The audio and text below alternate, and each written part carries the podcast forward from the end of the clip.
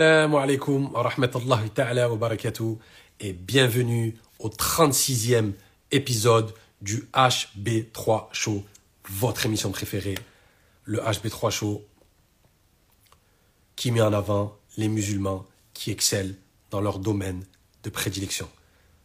Tous les musulmans qui excellent dans leur domaine de prédilection, nous allons les chercher et nous allons les interviewer.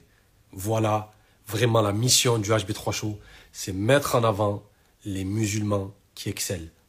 Peu importe leur domaine, nous allons chercher les musulmans qui excellent, que ça soit dans le sport, que ça soit dans l'entrepreneuriat, que ça soit dans l'art, dans la culture, peu importe, nous allons les chercher et nous allons les mettre en avant. Euh, dans le monde religieux aussi, on a eu beaucoup de religieux, machallah, qui nous ont éclairés de leur science. Donc peu importe votre domaine, nous allons vous chercher, nous allons faire un storytelling, on va parler de tout votre parcours et euh, ça va inspirer les gens la communauté musulmane, il faut qu'on s'inspire. C'est très important.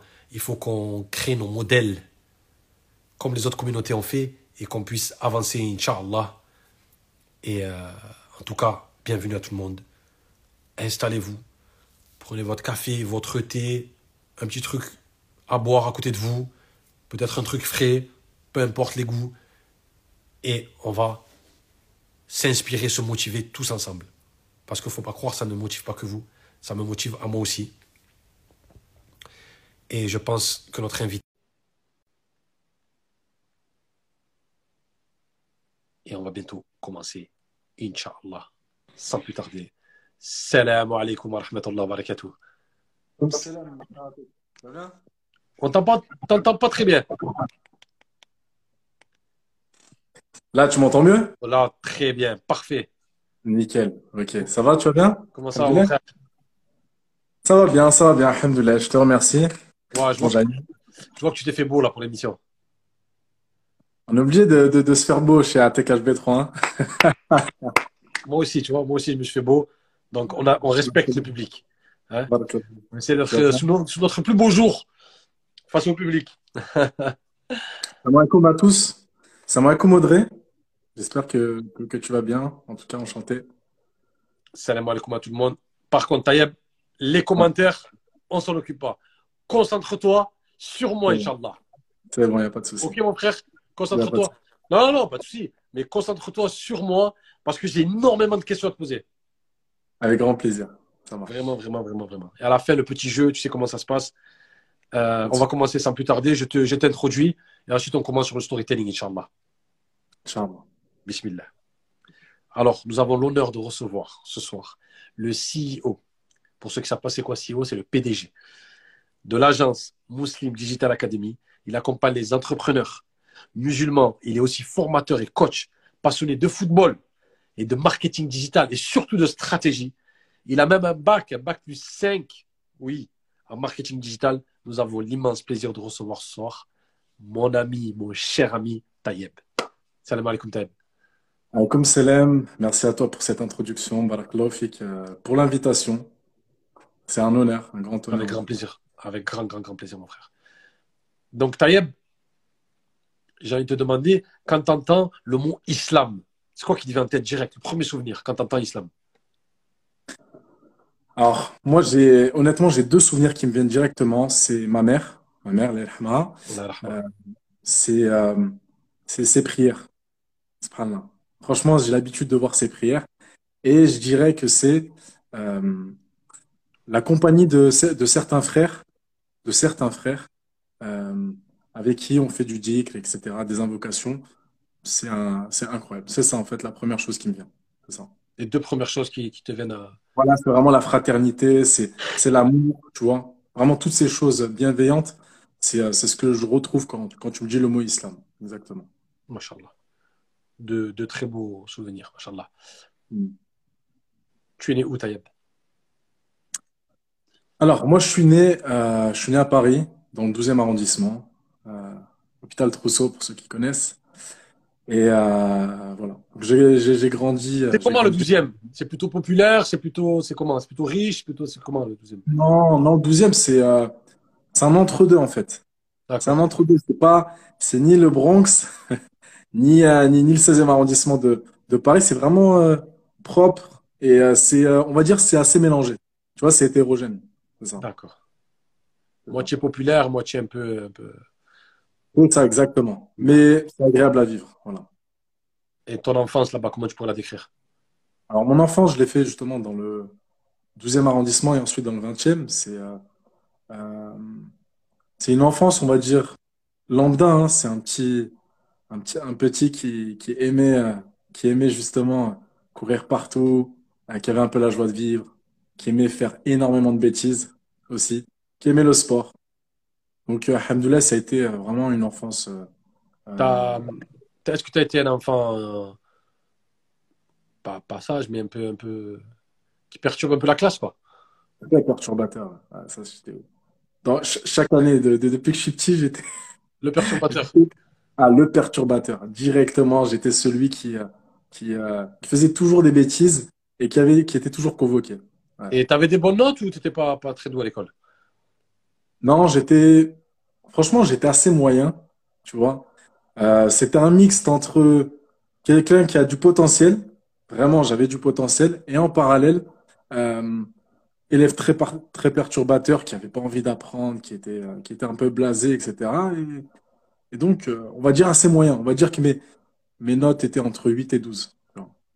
D'accord. Donc, tu étais au... dans la mêlée, comme on dit. Dans la mêlée, parfois, c'était très bas. Hein. J'étais, il y avait des notes, des fois, ça, atteignait les deux. ah, d'accord, ok. Carrément. Ah ouais, là, des fois, c'était. pas de. Même si, comme tu dis, tu étais un enfant difficile, pas au point d'amener la, la, police à la maison, pas au moins de.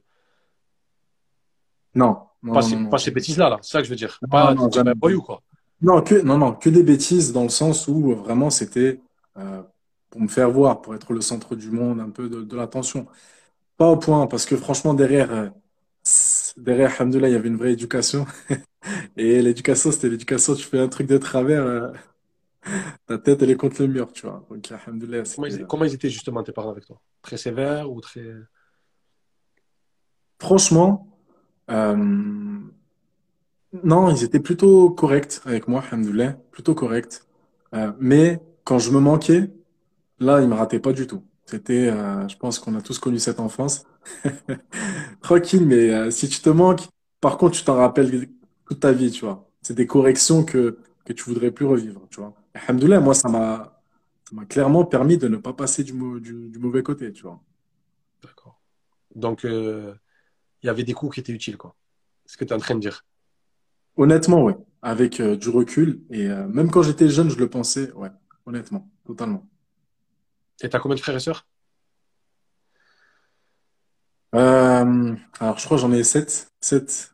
Quand tu fais. Ah, on dirait que tu avais deux Parce que c'est en, deux, en deux étapes. j'ai, à la base, j'ai trois frères et sœurs. Et depuis quelques temps, j'en ai, quatre qui se sont rajoutés. Donc, ça fait sept, sept frères et sœurs. D'accord. Sept frères et sœurs. Donc, des demi, j'imagine, certains. Des demi, exactement. Voilà. Donc, sept frères et sœurs, c'est une grande, grande fratrie. Exactement. Et euh, la passion du foot, à quel moment elle arrive? Depuis tout petit. Tout petit. Depuis tout petit, je crois depuis les six ans. Allez, on va dire depuis 5 ans, je, joue au foot. À 6 ans, je ne savais pas trop. Euh, euh, je voulais jouer au foot. Qu'est-ce qui t'a mis au foot? Ton père? Ouais, c'est mes parents, justement. Ils, m'ont mis, au foot. du foot. Ils m'ont mis au foot. Et ce qui est marrant, c'est que j'arrive au club de foot. C'était le Paris FC. Tu vois, tu connais? En Ligue 2. Et, euh, et à un moment, bah, l'entraîneur, euh, tu sais, les U6, il me regarde, il me dit, ouais, tu veux jouer quel, quel poste? Je suis le genre de, je suis genre d'élève qui, qui est très euh, réservé, tu vois, réservé, mais qui fait euh, du bruit quand, quand, quand il est à l'aise, tu vois.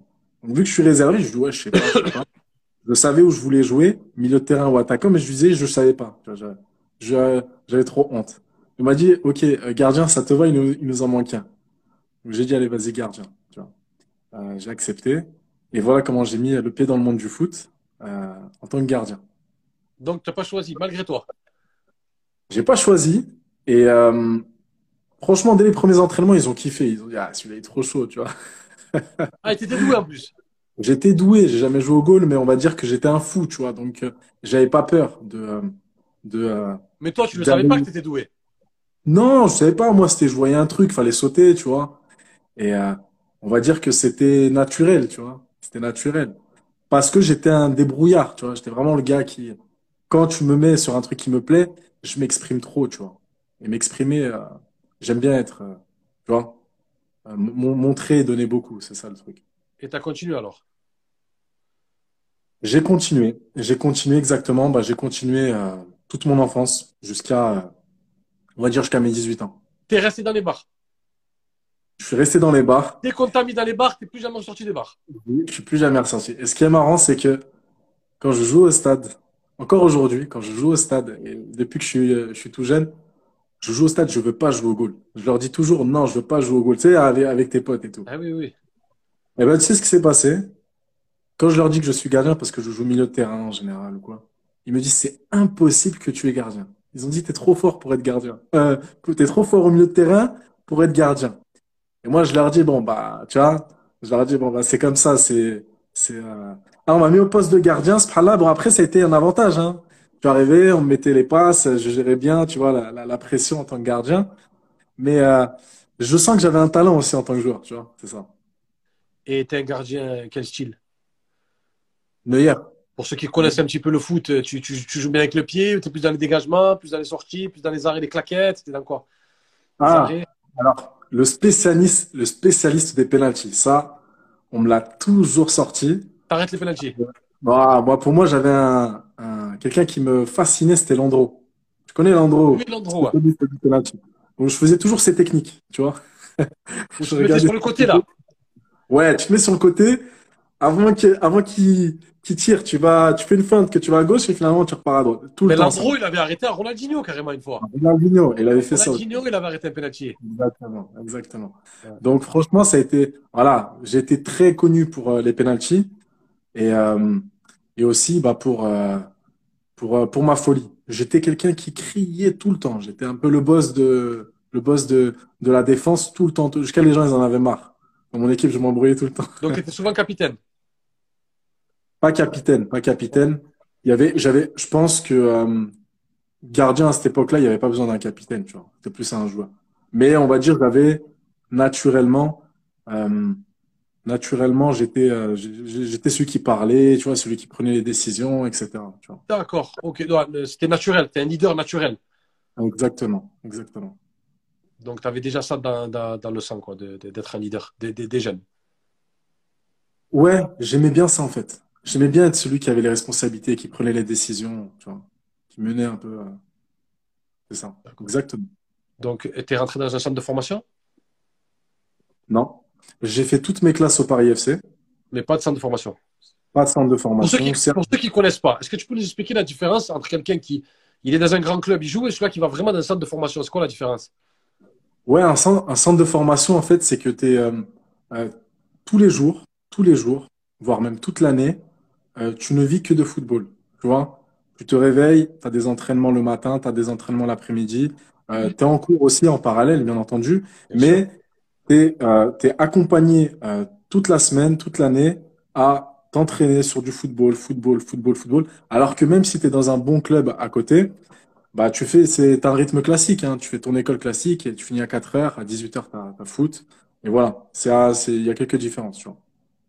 Mais il y a des professionnels qui sont qui sont pas forcément allés dans un centre de formation, on est d'accord Exactement, exactement, exactement. C'est pas un gage de réussite quoi. Non, c'est euh, c'est tu augmentes tes possibilités de devenir professionnel, mais euh, tu deviens, ouais, c'est pas sûr et certain, c'est ça. Tu peux nous donner des exemples de professionnels de foot qui sont pas passés par un centre de formation, par exemple? Ouais. Euh, bah, c'est simple, Adil Rami. Adil Rami qui est connu. Ouais, Adil Rami, bien sûr. Lui est pas passé par un, un, centre de formation professionnelle. Steve Savidan, à l'ancienne, que tu devais Savidan, connaître. Ouais, qui jouait à Valenciennes avant. Là. Exactement. Ah, lui, euh, il, il, même carrément éboueur, lui, jusqu'à un moment, tu vois. Il n'était pas du tout euh, dans un centre de formation. N'Golo Kanté? N'Golo Kanté aussi, exactement. N'Golo Kanté. Il y a même un autre, euh, Kevin Gamero. Il a été recalé, etc. Kevin Gamero, ouais. Tu vois D'accord. Et euh, voilà, c'est la preuve que c'est pas du tout. c'est pas impossible, quoi. Exactement, exactement. Et toi, tu penses que tu aurais pu ou pas? Honnêtement, ouais. Si j'avais, on va dire, pris des décisions différentes plus jeune, surtout en tant que joueur, j'aurais pu. Si j'avais, euh, on va dire, une autre mentalité par certains moments, j'aurais pu aussi. non, ça s'est pas fait euh, la relève. Hein. Mais c'est, bien sûr, c'est Allah qui décide de nos destinées. Mais si tu, si, si tu peux parler des erreurs, c'est quoi les erreurs vraiment que tu as fait qui a fait que tu n'as pas fini professionnel? Les erreurs, on va dire, c'est de l'immaturité. Euh, c'est euh, quand, en fait, quand moi, on va dire, il y avait de l'immaturité, donc des fois, tu te laissais aller, tu n'avais pas du tout envie de faire les efforts, tu vois, étais, D'accord. C'était naturel. Et on va dire, en, pour, pour rester dans l'immaturité, c'était, euh, j'étais très, moi je suis très quelqu'un qui est émotif, tu vois. Donc quand je, quand j'exprime un désaccord, quand j'exprime, euh, tu le vois directement en fait. Vraiment, je m'énerve directement et ça c'est des choses qui, ne sont pas valables dans le monde du foot, tu vois. Il faut savoir. Euh, des choses qui m'ont bloqué. Il faut avoir des masques. Il faut avoir des masques dans certaines, industries. Exactement. Notamment celle du foot. Et euh, donc, tu penses que tout ça, ça t'a porté préjudice pour, pour, pour, la suite de ta carrière? Ouais, exactement. Je pense que ça m'a porté préjudice parce que euh, là, tu voyais d'autres profils bah, que je connais encore aujourd'hui qui sont professionnels. Et en fait, euh, tu vois, ils ont une attitude qui est différente. Et euh, bah, ils ont réussi. Et moi, on me l'a toujours dit que mon attitude euh, était un gros frein dans mes. Je donne un exemple tout bête. moi, à un moment, il y avait le Havre qui me voulait. Et euh, du fait qu'ils savaient que j'étais quelqu'un un peu perturbateur, ils m'ont pas pris. Tu vois. Ah, on va pas prendre un gars comme ça, tu vois, à 13 ans. Donc, euh, donc tu vois, c'est des choses qui, euh, on va dire, il y a eu des freins après, voilà.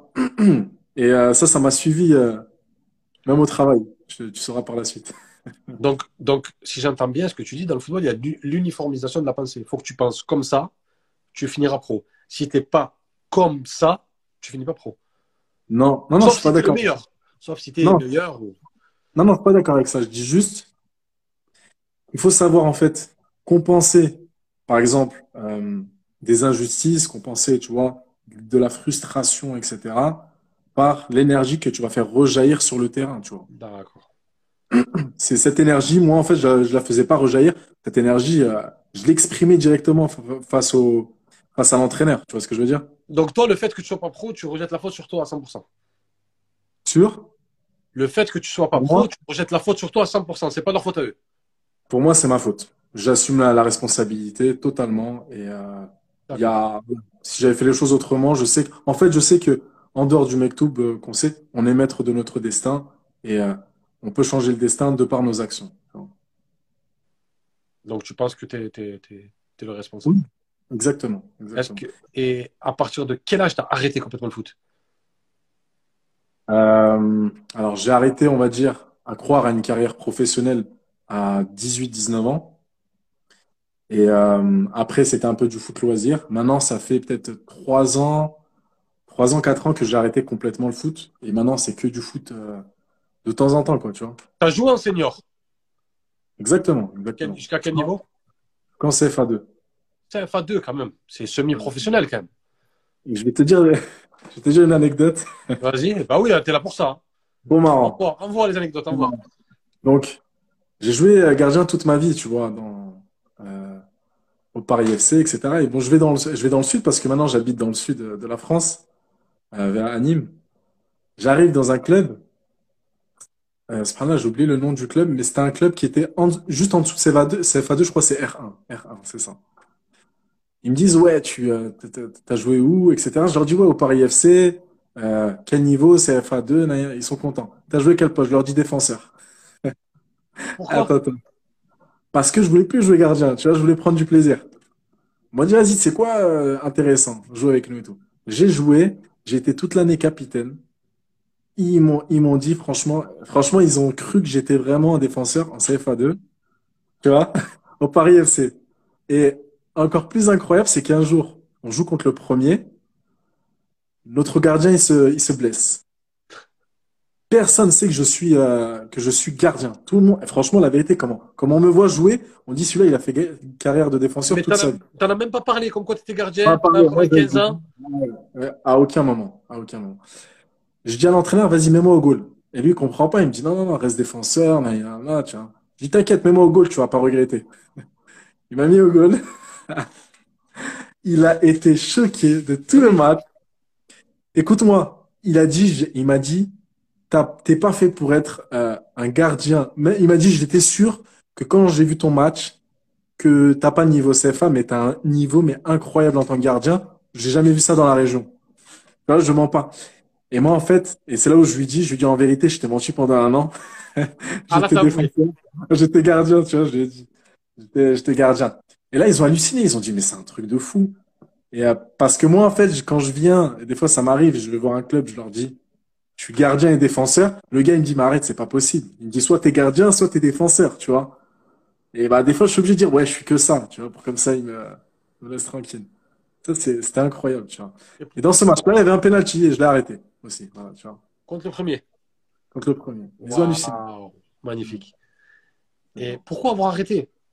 En pleine jeunesse, pour, même, bon, d'accord, t'es pas professionnel, mais pourquoi avoir arrêté? Arrêté parce que j'étais très. Euh, en fait, c'était un rêve. Vraiment, c'était un rêve. Le foot, c'était un échappatoire. C'était un réel échappatoire par rapport à, ma vie. Et euh, quand en fait tu rêves de ça et euh, au bout d'un moment tu sens que tu peux pas atteindre ce rêve-là, euh, et vraiment ton monde il s'effondre, tu vois. C'est vraiment dans une phase où tu te dis j'y vais, allez je suis dégoûté, j'ai pas envie de faire du foot pour faire du foot. Je vais faire du foot pour vraiment gagner, vivre de ça, profiter, tu vois. Ouais, je comprends. Donc il y avait une phase de dégoût, une vraie phase de dégoût. Vraiment, ce là j'étais dégoûté par le foot. Et, et, et voilà. Et voilà, tu vois. Est-ce que, ça est-ce, que, est-ce que le foot, là, pendant toute cette jeunesse, cette adolescence, parce que l'adolescence, c'est, une phase charnière quand même dans la vie d'un homme et même d'une femme, mais ça t'a aidé à ne pas faire de bêtises? Le fait que tu sois toujours aux entraînements, toujours. Est-ce que ça, vraiment ça t'a aidé? Exactement, exactement. Moi, le sport, ça a été un échappatoire. Pour, euh, parce que je suis quelqu'un qui, comme tu le sais, je te l'ai dit, je m'exprime beaucoup, j'ai vraiment besoin de, de, de faire rejaillir plein de, des émotions, etc., etc. Donc le foot, quand j'y allais, c'était euh, à chaque fois que j'ai un truc à faire, à chaque fois que je n'ai rien à faire, pardon, j'allais faire du foot. J'arrêtais mon foot en club, j'allais faire du foot le soir avec des amis, etc. Je finissais, je rentrais à la maison, école, je reprenais foot tout le temps, tout le temps, tout le temps. Donc et, effectivement, alhamdoulilah, ça m'a vraiment permis de pas, parce que je voyais des gens du quartier, tu vois, euh, drogue, shit, ceci, cela. Et ben, alhamdoulilah, nous on allait au foot avec d'autres groupes d'amis c'est clairement, ça a été, euh, bénéfique. Tu vois. Donc, euh, tu te sentais vraiment bien dans tes cages?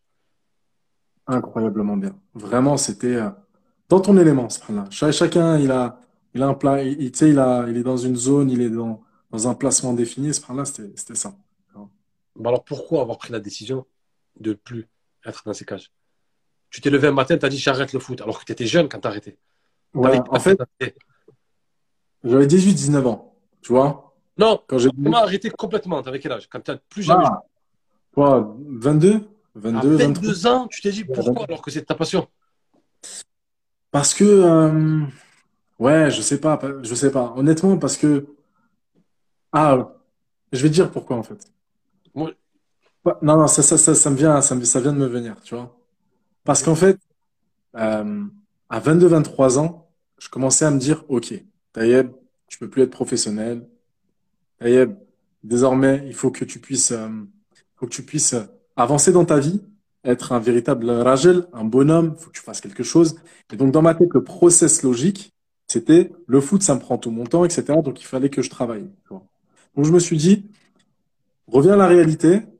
Et la réalité, c'est quoi? C'est pas juste, euh, tu es là, tu, euh, tu joues au foot et tu crois que l'argent et le pain va venir naturellement. Il faut que tu travailles, et euh, pense aujourd'hui à l'avenir. C'est ça. ça J'ai pris une décision. Tu as pris cette décision d'arrêter le foot par rapport à qu'il fallait à un moment donné quand même euh, avoir une vie, comme tu as dit, d'homme et pouvoir euh, rentrer à un salaire et commencer sa vie, quoi, sa carrière. Exactement, exactement, exactement. J'avais toujours fait abstraction du travail. J'avais toujours fait en sorte que le foot était prioritaire, ultra prioritaire. Après, j'ai changé mes priorités et étant donné que j'ai changé mes priorités et que le travail que j'ai commencé était incompatible avec le, foot, j'ai décidé de m'arrêter une bonne fois pour toutes et de, et on va dire, rentrer dans le rang. C'est ça. D'accord. Et là, tu regrettes pas de plus être dans les bars? Non, je regrette pas, mais je regrette d'avoir euh, de ne plus jouer au foot actuellement. C'est ça? Aujourd'hui, j'ai juste envie de prendre du plaisir. J'aimerais être dans les bars là. Hein? Pas, pas dans les bars. En tant que, que milieu ou la défenseur. Mais... Est-ce que c'est vrai? Moi, j'ai une question. Est-ce que c'est vrai? Parce que les gens, les gens, les gens, les gens ils savent, par exemple, là, quand un, attaquant il met un but, il a la satisfaction. Est-ce que c'est vrai que quand on fait un bel arrêt, on a autant la satisfaction que de marquer un but? C'est énorme, c'est énorme. C'est vrai, il y a ce feeling-là, on ressent ça? Bah, Franchement, quand on a un arrêt et que tu sais que tout le monde fait waouh, le, public ensemble, là. c'est ça. tu sais, voilà, tu, sais, tu, tu restes concentré dans ta tête. Mais tu sais, euh, il y a un même, tu sais, Thierry Henry dans le même, où il reste comme ça, et il y a un autre même où il fait le gars qui sourit. c'est pareil, tu vois. Donc, euh, intérieurement, j'étais trop satisfait, tu vois. C'est une satisfaction vraiment de faire un bel arrêt. c'est franchement, c'est gratifiant, c'est euh, c'est honorant, c'est franchement, tu, tu, vois que les gens ils, disent, mais franchement, celui-là, c'est, il est, qu'est-ce qu'il est bon, c'est ça. Toi, dans ta tête, tu dis, à ce moment-là, quand tu es jeune, tout ça, tu dis, ah ouais, t'es pas rien. Franchement, s'ils disent ça, c'est qu'il y a quelque chose. Hein. Et est-ce que c'est énervant de faire un gros match, mais un gros match, et de perdre? Ouais, totalement. Perdre par 10 arrêts, mais t'as pris un but, vous perdez un zéro. Franchement, ça m'est arrivé pas mal de fois. Et euh, ça m'énerve de fou. Tu sais quoi, tu passes un mauvais week-end, tu rentres, euh, et même dans le vestiaire déjà, même dans le vestiaire, tu es là. Les gens, moi, je leur dis, euh, voilà, tu, vois, tu pousses un coup de gueule des fois, tu vois. Mais le week-end qui passe, il est mauvais. Vraiment, il est mauvais et tu refais les actions. Surtout le but. Tu te dis, oh punaise, j'aurais dû faire ça si j'avais su, tu vois. Et ma question de l'autre côté. Si ton équipe gagne, mais que toi, tu n'as pas fait un seul arrêt, est-ce que tu es satisfait? Je suis satisfait, mais très satisfait de mon équipe. Très satisfait. Pas de moi, parce qu'ils ont, ils auront fait le travail, tu vois. Mais euh, je suis quelqu'un, ouais, euh, je, suis très collectif, tu vois. Donc quand je vois ça, je dis, ah, franchement, l'équipe, vous avez été incroyable. Mais tu as bien participé à la victoire quand même, avoir fait quelques arrêts. Ouais, exactement. Des fois même, je me dis, je me dis, allez, vas-y, un petit truc, euh, histoire que, histoire que au moins, tu vois, j'ai une utilité, tu vois. T'as déjà marqué un, goal? Est-ce que j'ai déjà marqué? Ouais. Ouais. Mais je parle pas petit, je parle pas petit, grand. T'as déjà marqué? En tant que gardien? Ouais. Euh... On va dire à partir de 14, 15 ans jusqu'à 18 ans. Est-ce que tu as marqué un but? Euh... J'ai marqué. Non, non, j'ai pas marqué de but concrètement. Euh, j'ai marqué un but, je crois, quand je devais avoir 11 ans, un truc comme ça, dans un tournoi, en tant que gardien. Il y avait une équipe qui était manquante. Donc, ils ont dit, allez, tous les gardiens, vous, vous allez faire une équipe. Et j'étais l'attaquant de l'équipe des gardiens. D'accord. Des dépassements de jambes. Des... C'est très, très rare de marquer en tant que goal. C'est dur. C'est rare. Non, c'est rare, c'est rare. Et euh, honnêtement, j'ai déjà failli marquer en tant que gardien en, dégageant. Tu sais, quand je fais les dégagements, euh, un coup de pied, ça arrive derrière la barre, c'est cela. Mais jamais, euh, j'ai jamais marqué. Quand je... jamais monté au corner à la 94e Non, jamais? Non, non, non, jamais, jamais, jamais. Jamais. T'étais pas. Non, j'étais, j'étais. L'entraîneur, il aimait pas que je prenais du risque. Et t'étais pas le 15e tireur d'une série de penalty On t'a dit, vas-y, tire. même parmi les cinq premiers. Ah ouais? Oui, oui, j'étais parmi les cinq. Ouais, ouais, j'aimais bien tirer les penalties. Euh, tu vois, j'avais mes, habitudes, etc. Tu vois. Donc, euh, D'accord. Donc maintenant, le football, c'est derrière toi. C'est derrière, maintenant, c'est que du plaisir. Voilà, c'est ça. Donc, pendant l'interview, on va laisser le football derrière. Peut-être qu'à la, fin, peut qu'à la fin, il y aura quelques questions, on verra. Mais là, on va mettre le football derrière. À quel moment la transition se passe entre le football et tout ce qui est entrepreneuriat? À quel moment on passe du football au marketing digital, à tout ça? Comme, À quel moment, réellement? Ouais, alors c'est euh, une bonne question. La transition, elle s'est faite euh, d'abord par le salariat, d'accord? Ensuite par l'entrepreneuriat. En fait, ce qui s'est passé, euh, c'est que moi, j'étais j'étais en fait étudiant. j'ai eu de grosses épreuves, on va dire, à la période bac, tu vois. Ce qui a fait que j'ai pas forcément, euh, j'avais pas, on va dire, les épaules pour continuer. T'as eu le bac? J'ai pas eu le bac. J'ai pas, eu le bac. Non. J'ai eu par la suite un, un DAEU, c'est un équivalent au bac. D'accord. Donc deux, trois ans après. D'accord. Euh, mais voilà, dans ma tête, j'étais déjà en mode, euh, ok, je taffe un peu à côté, animateur, ceci, cela, etc. Euh, ce qui s'est passé, c'est que euh, j'ai eu une épreuve, tu vois, en plus de ça, c'est que euh, j'avais pour objectif de me marier. Quand j'étais jeune, peut-être 20, 20, 22 ans, ça s'est pas fait pour diverses raisons. Et je pense qu'une des raisons, c'était le fait que j'avais pas, en tant qu'homme, j'avais pas une situation stable.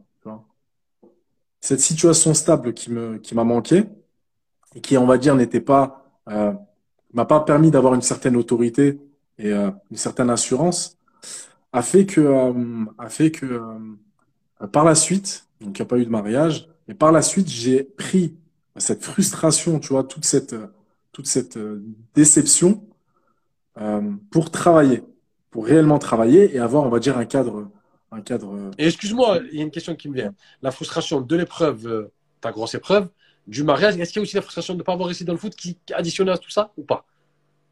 C'est possible. Effectivement, c'est possible. C'est franchement, c'était une accumulation. Hmm. Je sais qu'à ce moment-là, c'était là c'était ultra difficile.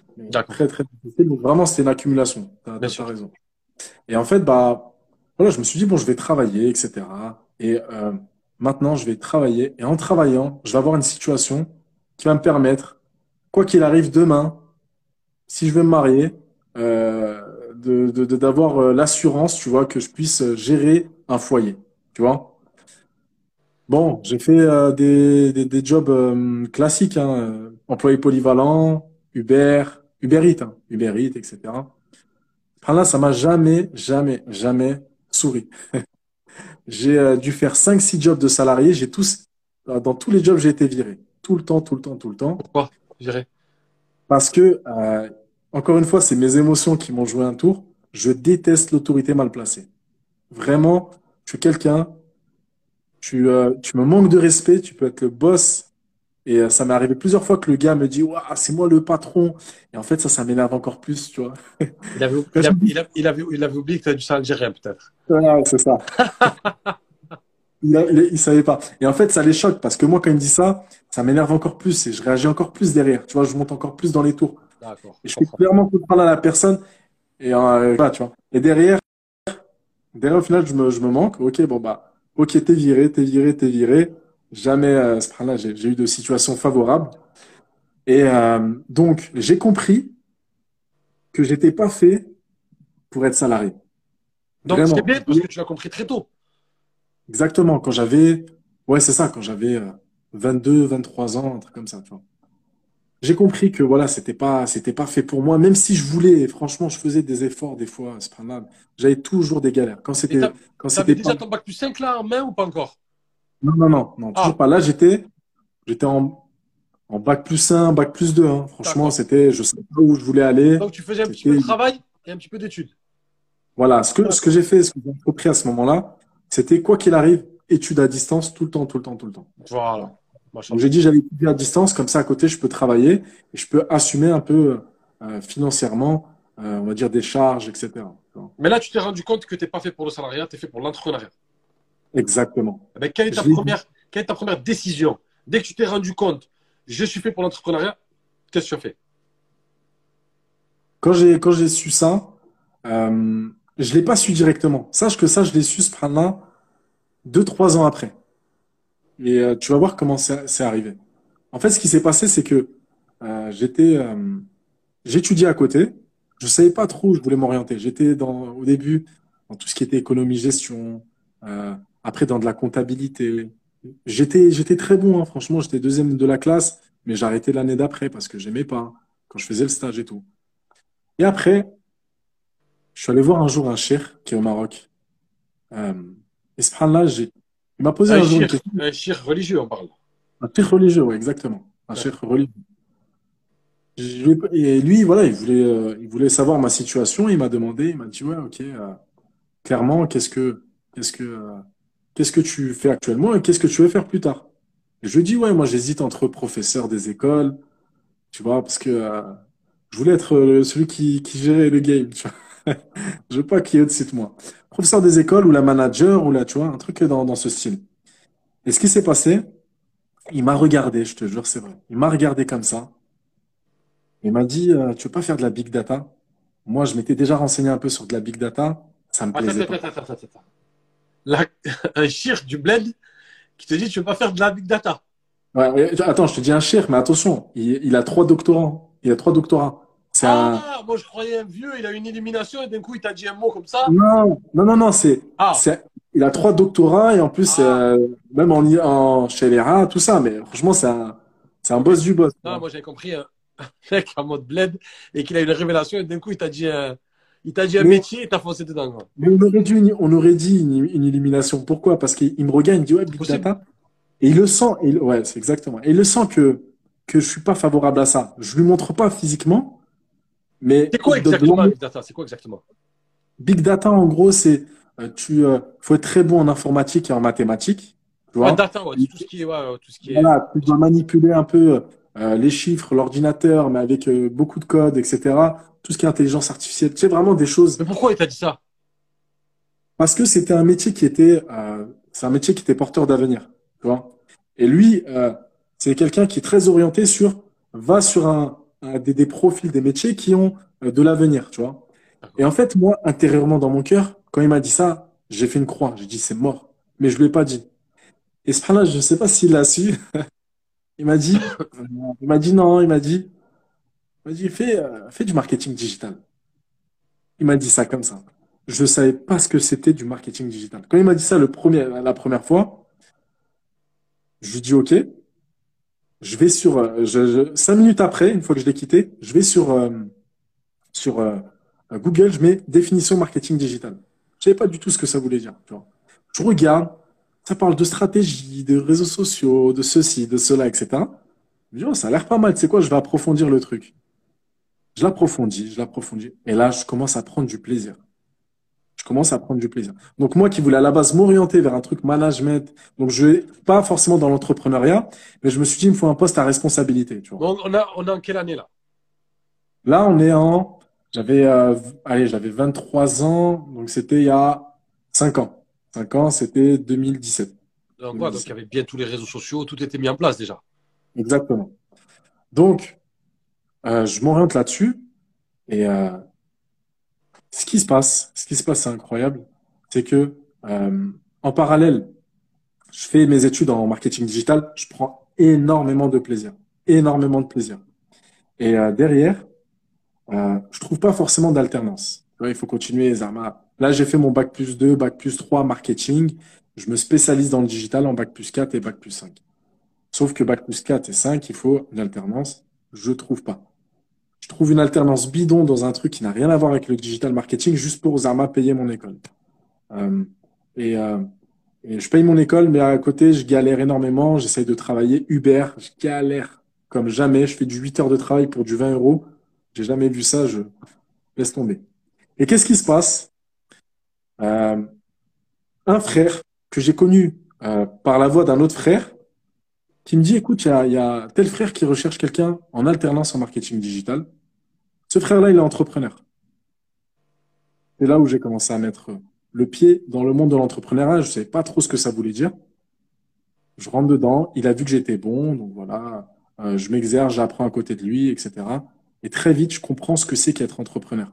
Parce que lui, il l'était toute ma vie en tant que salarié, c'est tu fais ça, tu fais juste ça, et point final, d'accord? Il faut pas que tu dépasses les lignes. Là, c'était l'inverse. Il me dit, je veux qu'on aille de A à B, tu gères comme tu veux, tu fais ce que tu veux, mais tu te débrouilles.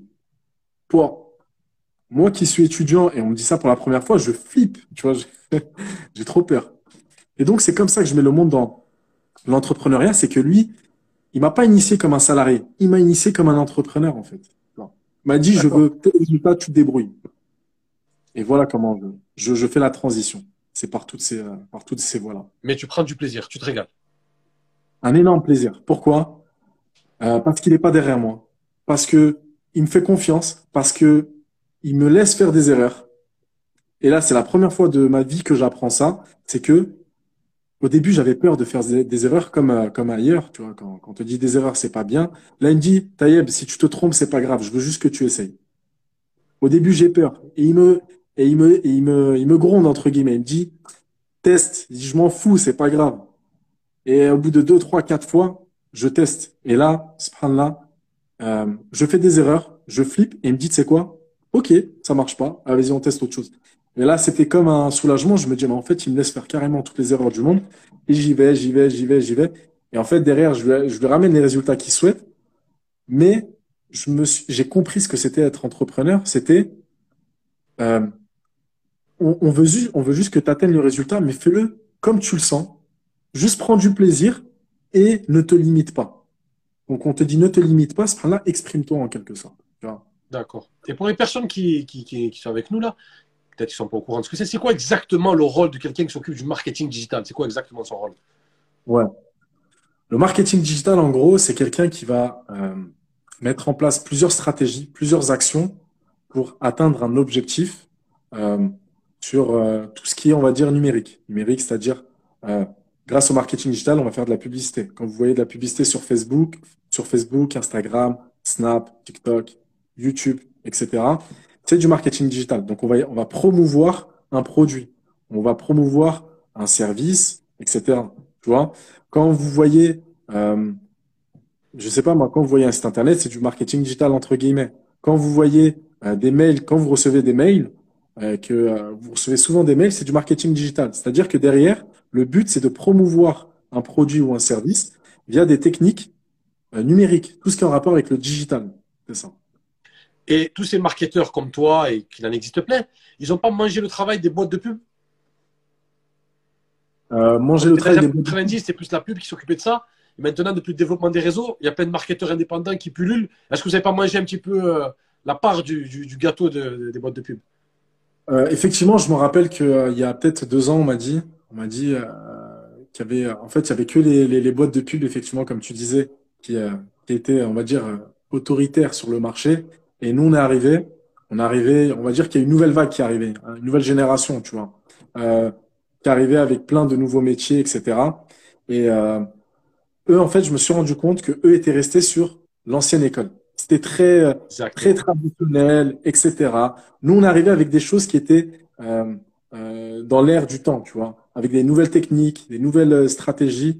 Et, en fait, on se rendait compte que des boîtes qui étaient là depuis 20 ans, on arrivait à avoir des meilleurs résultats qu'eux, tu vois. Bah, vous avez carrément redistribué les cartes du, du marketing. On a redistribué les cartes. Et ça, c'est incroyable parce que moi, il y a un truc qu'on m'a appris, et je trouve ça exceptionnel. On me dit que chaque 18 mois, tous les 18 mois. Tout ce que tu as appris, au bout de 18 mois, c'est caduque. Dans le digital. Au bout de 18 mois? Tous les 18 mois, tous les un an et demi. Tout ce que tu apprends, au bout d'un an et demi, c'est caduque. Donc, si tu te renouvelles pas, si tu fais pas l'effort toujours de te former et, euh, et si tu veux rester sur tes acquis, ciao. Tu, tu vas te faire manger par euh, la personne qui ne connaissait rien il y a 18 mois, mais qui s'est formée à fond. Donc, donc, dans le monde des réseaux et du marketing digital, ça va, ça va très très vite en fait de compte. Tu veux vite être perdu. C'est énorme. Ça veut dire que moi, imaginons, demain, j'arrête de me former, que, et eh ben, dans 18 mois, tu vas voir un gars qui, qui a commencé à se former aujourd'hui, il sera meilleur que moi. Et pourtant, moi qui ai ramené énormément de résultats, énormément de ceci, de cela, tellement le monde va vite, tu vois. Donc, il faut vite être à la page de ce qui se passe très rapidement. Il faut, il faut mettre en place, euh, ça, je l'ai appris et je le mets en place. Euh, ma journée de travail, j'ai toujours un moment où je fais de la veille. De la veille, donc je vais chercher les informations, je vais apprendre des nouvelles choses. Tu vois, toujours cette humilité de, écoute, t'es pas, t'as pas tout appris, même si tu as fait de très bons résultats. Euh, sois humble et apprends, apprends, apprends toujours. Et c'est pas énergivore, ça, ça prend pas beaucoup d'énergie d'être à la page tout le temps. C'est énergivore. Donc après, tu mets en place des petites stratégies, tu essaies d'automatiser certaines actions pour toujours avoir, euh, on va dire, le nectar de ce que tu souhaites. D'accord, d'accord. Et, et, pour avoir un coup d'avance, il faut avoir une bonne culture générale, il faut connaître un peu tout, il faut s'intéresser, il faut être curieux. Exactement, il faut être très curieux, il faut vraiment euh, vouloir chercher, il faut pas être... Euh, excuse-moi, il y en a qui sont beaucoup dans... dans, dans tu sais, ils sont passifs, ils, sont pro, ils procrastinent. Ils sont vraiment... on, on, a ce a quand on est salarié, en tout cas, je, parle pour moi, on est beaucoup dans, on est attentif, etc. Ça va venir, etc. Mais en fait, euh, on se rend compte qu'il faut absolument être curieux. Euh, faut aller chercher les informations. Faut être comme un, comme tu sais les chercheurs à l'ancienne là, dans les pyramides, je sais pas quoi là, les, les, archéologues ou là, je sais pas quoi. Toujours le gars, ils, cherchent, ils cherchent, ils cherchent. C'est ça. C'est ça, c'est ça, c'est exactement ça. Et est-ce que tu penses Maintenant, 2022, bientôt la, deuxième semestre 2022, est-ce qu'on peut réussir avec son produit et son service sans passer par les réseaux? Mais vraiment, sans passer par les réseaux Alors, euh, compliqué. Très bonne question. C'est très compliqué. C'est pas impossible, c'est pas impossible, mais le pourcentage de chance est très compliqué. Tu vois Parce que derrière, euh, si tu prends pas les réseaux où il y a les gens qui t'intéressent, qui sont intéressés par ce que toi tu souhaites, eh ben, les gens, ils te, ils auront pas de visibilité, ils sauront même pas que tu existes, tu vois. Donc, comment est-ce que tu veux être présent dans l'esprit des gens si toi, t'es pas, t'es pas là, C'est comme si tu sais pas, t'as une, t'as le, le médicament qu'il me faut, mais t'es dans la montagne et moi, ce là jamais je passe par la montagne. Je suis toujours dans la ville. Si toi, jamais tu, tu, tu es pas présent en ville ou tu mets pas quelqu'un, un crieur en ville qui dit, oh, vous voulez un médicament, qui vous, allez là-bas, et eh ben, ce là jamais je, je saurais que, tu vois. Donc il faut être présent, c'est important, les réseaux sociaux, ça participe à ça. Et pour toi, quand on a un service ou un produit, quel est le meilleur des réseaux pour pouvoir optimiser son business? C'est très simple. C'est le réseau où se trouve ton audience, où se trouvent tes clients. Donc il n'y a pas de meilleur réseau en soi. Pas de meilleur. Celui qui te dit Facebook c'est le top, c'est un menteur. Celui qui te dit Instagram c'est le top, c'est un menteur. Généralement, généralement on entend Instagram, il n'y a pas mieux. Généralement. Eh ben, c'est une bonne question. Euh, c'est une bonne, euh, c'est une bonne remarque, mais je vais te dire. Euh, je me suis rendu compte pour un des clients, on a fait en fait un travail où on voulait juste savoir. Lui, il était sur Instagram et il voulait. Et j'ai dit, tu sais quoi, viens, on fait quand même un petit travail où on regarde où sont le plus souvent tes, tes, clients. Et lui, il était persuadé, persuadé que c'était Instagram. On s'est rendu compte de quoi? Ils étaient la plupart sur LinkedIn.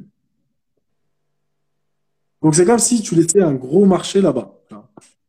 De temps en temps, ils vont sur Insta, mais la plupart étaient sur LinkedIn. Donc, le meilleur, effectivement, Instagram, il y en a beaucoup qui l'utilisent. On va dire, ça s'est tellement démocratisé que euh, ça viendra de manière naturelle. Mais euh, euh, je sais pas moi, demain, tu fais un, un je sais pas moi, tu fais un, un produit de design d'intérieur. Instagram, c'est bien, mais Pinterest, c'est peut-être le meilleur. Tu vois. Pinterest, les femmes, elles aiment trop ça. Tu vois.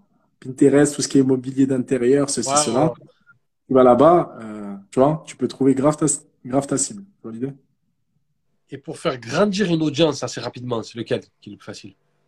Qui est le mieux, pardon? Alors, pour faire grandir une audience, c'est simple. Actuellement, c'est TikTok. C'est ah. le. C'est. C'est sur la vague. Euh, Facebook, aujourd'hui, c'est impossible de faire grandir une audience sur Facebook. Il faut passer par la pub. Instagram, ça marche toujours bien, mais c'est beaucoup plus compliqué qu'avant parce qu'il y a énormément de monde. TikTok, c'est, on va dire, dans l'air du temps. Peut-être demain, ce sera un autre réseau social. Mais TikTok, actuellement, aujourd'hui, c'est le numéro un pour euh, croître rapidement en audience. Et tout à l'heure, tu as dit qu'il faut toujours avoir un coup d'avance. C'est quoi le prochain réseau? Est-ce qu'on sait c'est lequel en ce moment qui monte là? Est-ce qu'il y a un réseau qui monte? Euh, Là, actuellement, non, non, non. Non, comme ça, là, tout de suite. J'avais entendu parler de ah, le nom m'échappe. Où tout le monde se parle ensemble là. Clubhouse. Clubhouse. Oui, j'avais pensé à ça, mais c'est pas le réseau social où forcément il y a. Ils disent que Clubhouse peut exploser dans les prochaines années. Bah, il a déjà explosé. Hein. Ah, là, il a, là, il a explosé là. Il a déjà explosé, mais il peut encore, euh, encore grandir largement, bien entendu. Il a explosé en France? Euh, Non, il a surtout explosé aux États-Unis. Aux États-Unis, ouais. Surtout aux États-Unis. Il a, il a pas mal aussi grandi en France, c'est une réalité, mais il n'a pas explosé de l'ordre de TikTok, tu vois. Aujourd'hui, euh, après voilà, honnêtement, TikTok aujourd'hui, ça reste le numéro un pour croître son audience rapidement. Euh, demain, quand il y en aura un, effectivement, il faudra se mettre à la page. Mais Clubhouse, c'est pas encore du niveau de TikTok. Et euh, Telegram. Telegram, c'est. On peut croître une audience avec Telegram ou pas? Ah, Exactement, exactement. Telegram, c'est intéressant parce que euh, tu vas pas croître ton audience comme TikTok. Ça a une fonctionnalité différente. D'accord? Telegram, tu vas pas l'utiliser de la même manière que Instagram ou TikTok. Telegram, tu vas surtout l'utiliser pour euh, créer une communauté beaucoup plus fidèle, beaucoup plus interactive. Tu vois Ou euh, c'est un peu comme de la messagerie WhatsApp. Tu vois Telegram, c'est vraiment euh, sur Instagram, tu vas peut-être faire des réels, etc., etc. Telegram, tu vas partager de l'exclusivité. Tu vois, c'est une communauté, on va dire un peu plus. Euh, euh, on est ensemble. Je vais vous donner des choses que même sur Instagram, je vous donne pas, tu vois. Et eux, ils vont passer beaucoup plus à l'action sur Telegram que sur Insta, par exemple. On les fait participer, en fait, dans Telegram. Ouais, sur Telegram, c'est vraiment une réelle communauté qui, est vivante, tu vois. Et est-ce que tu es d'accord pour, euh, je l'entends beaucoup, hein, depuis que je suis sur les réseaux, que les réseaux marchent par tranche d'âge? TikTok, c'est les gamins. Instagram, c'est 25-40. et euh, YouTube, c'est euh, Facebook, c'est plus les personnes âgées. Est-ce que c'est vrai? Si je m'adresse par exemple à quelqu'un qui a 18 ans, il faut obliger que je sois que sur TikTok, ni sur Instagram, ni sur Facebook? Alors oui et non, oui et non. C'est, on peut pas trancher comme ça, mais euh, c'est simple. Effectivement, il y a des tranches d'âge. Donc si tu veux cibler des jeunes, tu vas aller sur TikTok. Si tu veux cibler plus des personnes âgées, TikTok, c'est pas forcément la plateforme qu'il faut. Tu iras sur Facebook. Tu vois. Maintenant, encore une fois, il y a une réalité. Euh, il y a une réalité, c'est-à-dire que les tranches d'âge, bah, tu as les réseaux sociaux qu'il te faut, mais par rapport au secteur d'activité, par exemple, je, te, je, te, donne un exemple, je sais pas, hein, mais euh, allez, si tu veux aller, si tu veux toucher des jeunes dans l'automobile et des jeunes dans euh, peut-être le foot, ils vont peut-être la priorité, ce sera pas la même le même réseau social. Peut-être qu'il y en a un qui ça va être TikTok et l'autre ce sera Instagram. Tu vois. Ah d'accord. Tu penses que c'est plutôt par rapport au domaine, pas par rapport à l'âge? Il y a, y a le domaine qui compte. C'est très important. Très important. Tu vois. Et si je te dis par exemple les voitures, allez, ce serait plus quel réseau? Comme ça, si je te dis ça comme ça. Ouais, les voitures comme ça, tu me dis tout de suite, je te dis Insta. Insta. C'est plus Insta. Insta et TikTok, c'est vrai que c'est pas mal, mais Insta, plus Insta. D'accord. Et en tant que musulman, comment on deal avec la perversion qu'on trouve dans les réseaux? Est-ce que c'est compliqué d'être un musulman et comme toi, travailler beaucoup dans le marketing, dans le digital, avec tout ce qu'on y voit comme euh, fitna, comme désordre? comment, tu, comment, comment, tu gères ça au quotidien? D'être tous les jours sur les réseaux et de voir autant de perversions et de choses aussi mauvaises? Euh, C'est une bonne question parce que tu sais, moi, avant de rentrer dans le digital marketing, je voulais absolument pas avoir de réseaux sociaux. J'étais. Euh, ah. Ouais, tout ce qui était Insta, tout ce qui était TikTok, Facebook, vraiment, je voulais pas. Moi, j'étais le genre de gars euh, euh, tu me mets dans ma grotte, je suis content, tu vois. c'est le gardien de but, tu as l'habitude d'être dans une cage. mais tu n'avais pas de réseau, même à titre personnel, tu n'avais pas de réseau. J'avais un réseau social, mais j'allais jamais en fait dessus. C'était pas du tout mon plaisir, Et euh, surtout, comme tu dis, tellement il y avait de perversion, tellement euh, je voyais pas la valeur ajoutée en tant que musulman, honnêtement. Je me disais, mais il n'y a aucun intérêt, aucun intérêt. Donc, j'ai essayé de faire abstraction. Après, ce qui s'est passé, j'ai eu une réflexion différente. J'ai dit, bon, maintenant, je suis obligé d'être dans le marketing digital, j'entreprends. Donc, quand j'entreprends, il me faut de la visibilité. J'ai pas de problème à montrer mon visage. Donc, qu'est-ce que je peux faire pour être une valeur ajoutée? Tu vois, pour être une valeur ajoutée. Et comme ça, je me suis dit, bah, c'est simple. Il y en a qui vont être, euh, voilà, il y en a qui vont, euh, qui vont faire des trucs mauvaises. Toi, pourquoi pas Il y a des personnes, tu vois, les, personnes avec qui tu parles, avec qui tu t'entends, il y en a qui sont sur les réseaux sociaux. Pourquoi pas euh, véhiculer des bonnes choses, tu vois Des bonnes choses, ça peut être euh, des choses qui vont être une valeur ajoutée au niveau professionnel, tu vois, des choses peut-être d'un point de vue religieux, mais pas chez les je suis pas, je suis pas apte à, faire ça. Mais on va dire des choses qui vont être être bénéfiques pour la personne, tu vois, pour le profil qui va qui va regarder ça. Je me dis même quand il va me regarder, quand il va m'écouter, il va se dire au moins j'ai passé un bon truc, tu vois en fait, ma question, c'était pour t'amener à ça. C'est là où on vient à la Muslim Digital Academy. Exactement. Il y a le Muslim, il y a le Digital Academy. Explique-nous comment c'est venu? Alors, la Muslim Digital Academy, c'est venu d'une réflexion où, en fait, euh, à la base, j'aidais euh, tout type de public, des non-musulmans, etc. Et en fait, je me suis rendu compte que chez les musulmans, euh, on était tout le temps, tout le temps, tout le temps euh, j'ai l'impression qu'on était les mauvais élèves. Mauvais élèves. A pas de c'est vrai. Ouais, vraiment. euh, non, mais ce point-là, il n'y a même pas de, il y a même pas de, on n'a pas envie d'exceller, on n'a pas envie, on n'a pas d'objectif euh, noble, d'objectif euh, lointain. T'as l'impression que le gars, il veut faire un truc, c'est toujours, on est les, tu sais, on, toujours en bas, toujours en bas. Et moi, je vois ça, je me dis, mais attends, mais ce là c'est pas possible. Et il y avait un truc qui m'animait depuis que j'étais euh, on va dire, euh, fin de l'adolescence, 18, 19 ans, etc., c'était comment est-ce que je peux être une valeur ajoutée pour la communauté, tu vois? Comment est-ce que je peux aider la communauté? Et je me suis dit, bon, bah, j'ai des compétences en marketing digital qui ont fait leurs preuves chez des non-musulmans. Je vois qu'actuellement, même dans le marché musulman, il y a un manque et que malgré qu'il y ait des choses qui sont proposées, elles sont pas à la hauteur de ce qu'un musulman doit proposer. Tu vois? Ça, ça, ça, je l'ai constaté. Euh, j'ai dit, là, tu regardes un truc non musulman et un truc musulman, tu sais, ils font la même formation ou le même, la même prestation de service ou quoi. Toujours le non musulman, il est au-dessus. Je dis, euh, je dis, c'est, c'est pas possible. Il faut qu'en tant que musulman, on doit exceller. Il faut qu'en tant que musulman, quand on voit euh, euh, le produit ou le service, on dit, hey, tu sais quoi, je vais aller voir le musulman. Rien à voir. Le musulman, il a, il a, il a, cartonné. Il a fait un truc qui, euh, franchement, moi, il y a, y a je crois que c'était une phrase que j'avais vue avant qui est incroyable. Je crois 12e siècle ou un truc comme ça, à l'époque andalouse. je me rappelle plus c'était quel siècle, peut-être 7e ou quoi. Et qui disait, quand un arabe faisait un travail, ça c'est du travail d'arabe. Et comme tu vois, à l'époque, le travail d'arabe, quand il disait du travail d'arabe, c'est du travail incroyable, du travail qui était excellent. D'orfèvre. Voilà.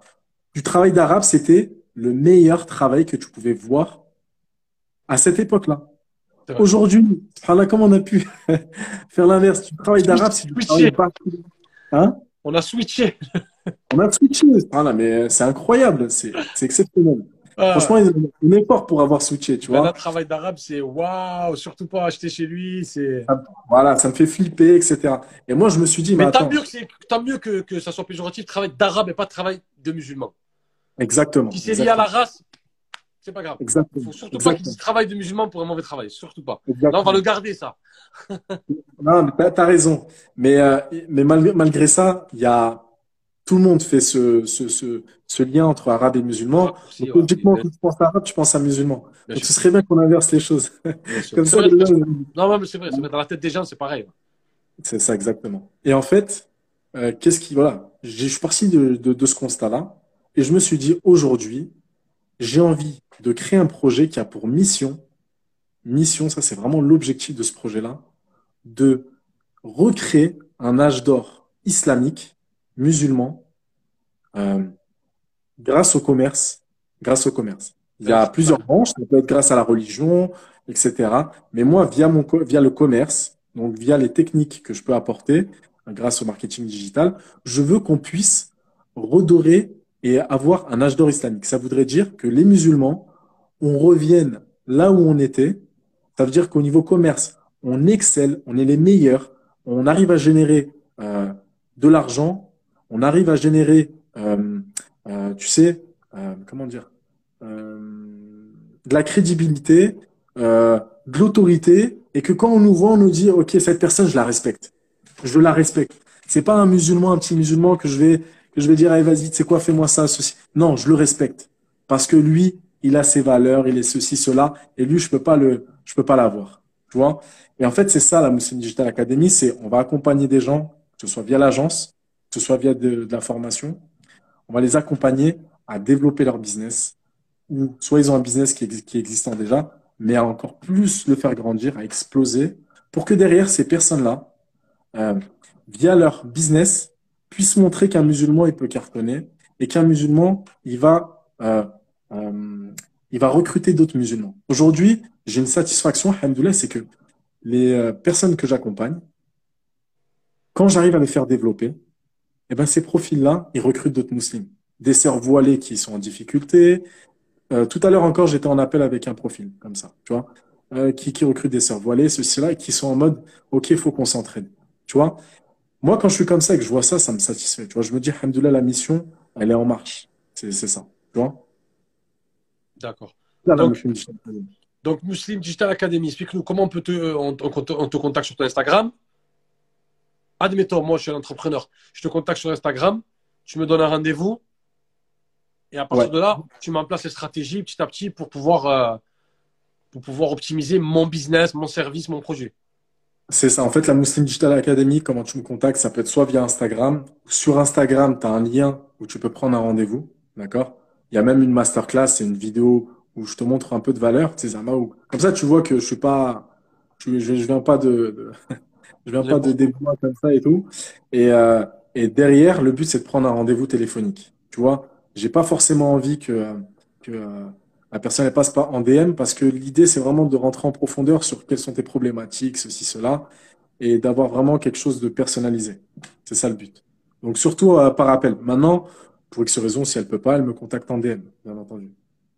Donc, vous entendez tous les musulmans qui ont un business, un service, un produit. On fait appel à Tayeb quelqu'un de professionnel, quelqu'un, il sait de quoi il parle, il est passé par énormément de choses, comme il nous a dit, et il peut vous aider à optimiser votre business, amener votre business euh, loin, et surtout euh, que votre business qui soit éthique, c'est ça? Voilà, qui soit éthique. Honnêtement, ce là pour te dire une petite anecdote, j'ai déjà eu énormément de. J'ai eu une demande, regarde, une demande, c'était. Euh, je vais pas dire le pays parce que on va dire, on va dire c'était sûr. Mais un jour, il y en a un qui m'a dit, écoute, Taïeb, il y a énormément d'argent, énormément d'argent. Juste fais-nous de la publicité pour telle thématique. Je lui dis, c'est quoi? Il essaie de me, de m'avoir comme ça et je lui dis, c'est quoi concrètement? Il me dit, ouais, c'est un truc de mindset, ceci, cela. Je lui dis, t'es sûr? Je lui dis, montre-moi le site. Je regarde, c'est de l'astrologie, tout ce qui est voyance. Voyance, tu vois, les trucs chelous et tout. Et je lui dis, c'est quoi? Je suis absolument pas intéressé. Mais il m'a dit, t'inquiète, ça, ça paye ultra bien. Il m'a proposé même du 10K minimum, 10K par mois. Je lui dis, c'est mort. 10 000 euros par mois. 10 000 par mois. Il m'a dit, c'est, il m'a dit, on y a tellement d'argent, t'inquiète. Je lui dis, c'est mort. Je lui dis, mais t'es un, un, fou, quoi, tu vois. Et en fait, euh, euh, je me perds un peu, désolé, je sais pas de quoi en parler, mais, euh, mais euh, ce là voilà, pareil avec éthique. C'est que moi, quand je vais prendre un projet, euh, c'est pas parce qu'il y a de l'argent que je vais le prendre. Je non, mais t'as raison, c'est un lien, c'est un lien. Le mec, il n'avait pas d'éthique, il te proposait 10 cas par mois, tu lui as dit non. Parce que toi, tu as des valeurs en toi. C'est ça, c'est ça. Même il y a d'autres trucs, des boîtes de nuit qui veulent ceci, cela, parce qu'il y a de l'argent dedans. Hein. Mais voilà, tu, là, tu te rends compte. que Et en fait, euh, quand, quand un projet vient à la Muslim Digital Academy, moi, je vais l'étudier. Est-ce que c'est un projet qui est éthique? Est-ce que ça va être une réelle valeur ajoutée pour euh, l'écosystème? Tu vois? Et derrière ce profil, je vais l'accompagner. Je vais l'accompagner euh, voilà en tout cas comment, comment il est. Après, tu en as qui viennent sans forcément un projet précis et qui veulent développer un business. Et moi, je les accompagne euh, depuis zéro. Et est-ce que, parce que c'est une question qui revient souvent quand même, hein, est-ce que les musulmans, ils jouent le jeu ou pas? D'aller vers les entrepreneurs musulmans, d'aller vers les formateurs musulmans. Est-ce que la communauté joue le jeu? Parce que la communauté, c'est, c'est la matière première, c'est le nerf de la guerre. Si la communauté joue le jeu, ben, les business vont monter. Mais si elle joue pas le jeu, ça va être difficile de, de, de, de garder le cap. Quoi. Aujourd'hui, je pense qu'il y a une problématique quand même là-dessus. Tu vois, euh, je un exemple. Moi, j'aime bien consommer euh, chez les musulmans. J'aime bien. Quand il y en a un qui fait un truc, ne serait-ce que pour le soutenir, même si c'est pas un truc que j'aurais fait en temps normal, je vais y aller. Tu vois, je vais y aller et je vois ce là que ça fait plaisir. Et je vois que ça donne de la force. Tu vois. Maintenant, effectivement, il y en a qui ont l'image du musulman qui, euh, euh toujours, hein, musulman, l'arabe, qui va, qui va pas forcément faire euh, un truc propre. Ça m'arrive, hein, beaucoup de personnes viennent et me disent, oh, je sais pas, euh, est-ce que vous êtes sûr, j'ai déjà eu un tel qui m'a, qui m'a, qui m'a fait, qui m'a dit qu'il allait me faire ceci, cela, et en fait zéro résultat. Euh, il m'a menti, le gars il a disparu, tu sais des trucs comme ça.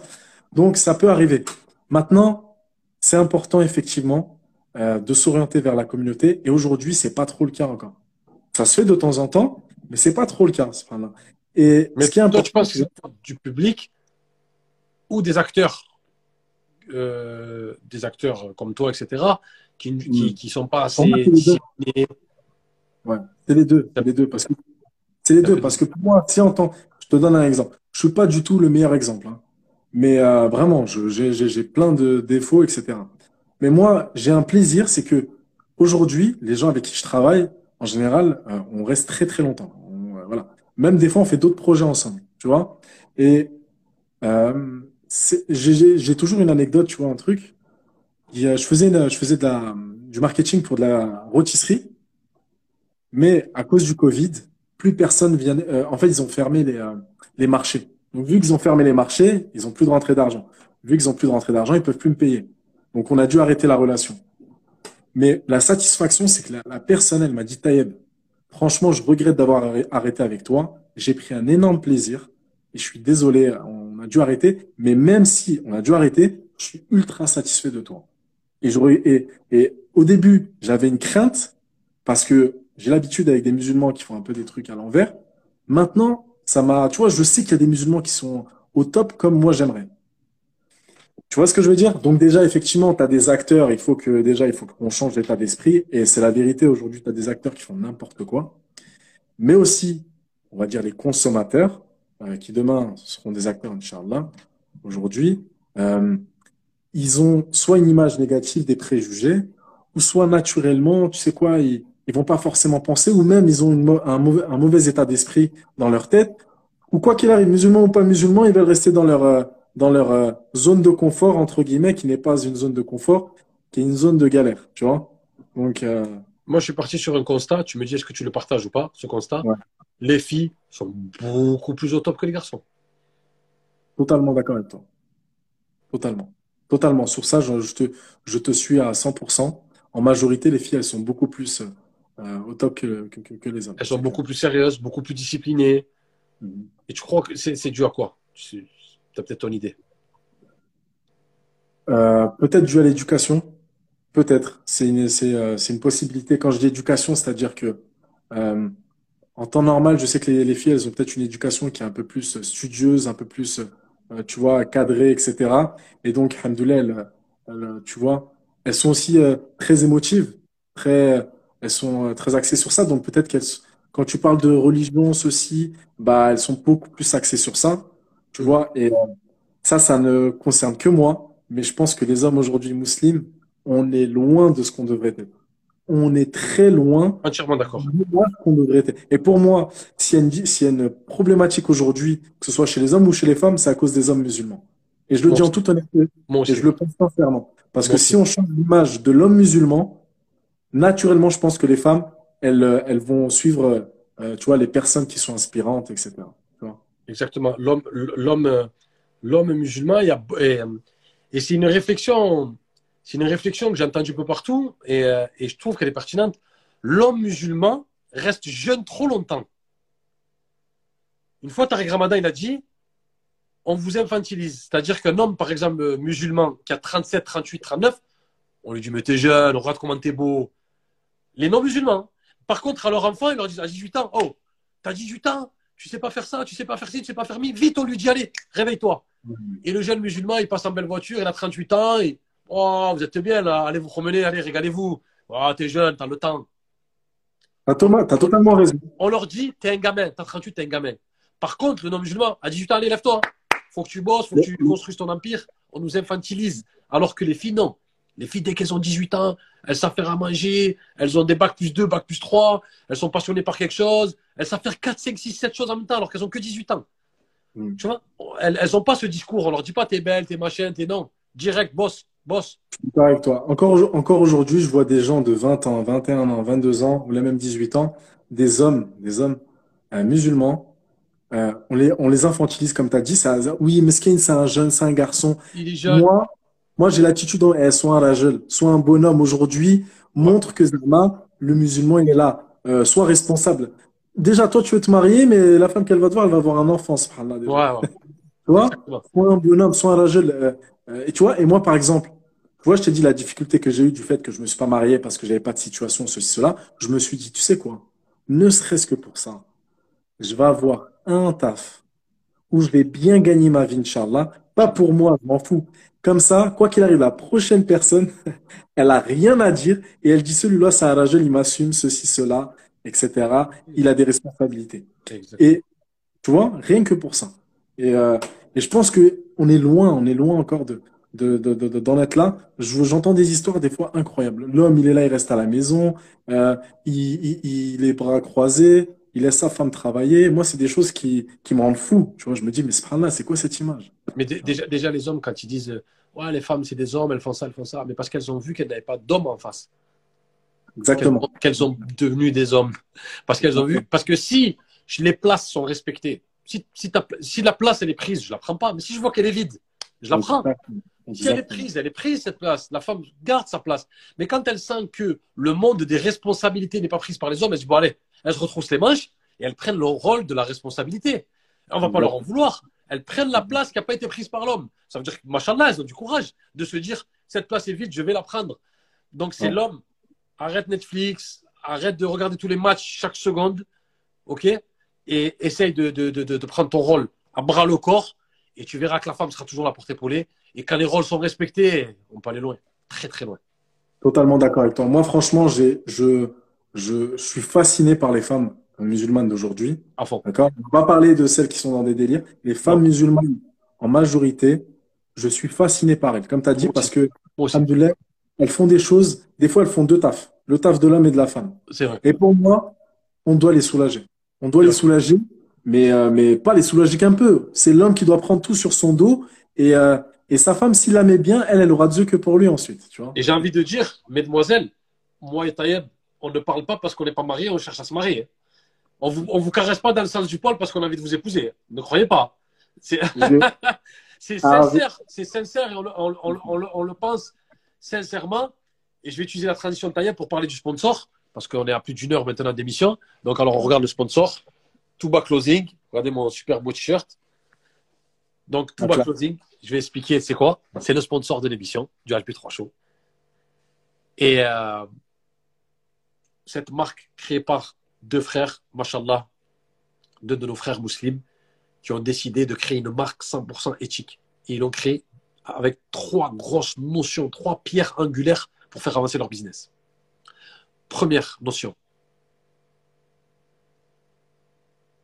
Chaque fois qu'on commande un produit, il y a un arbre qui est planté.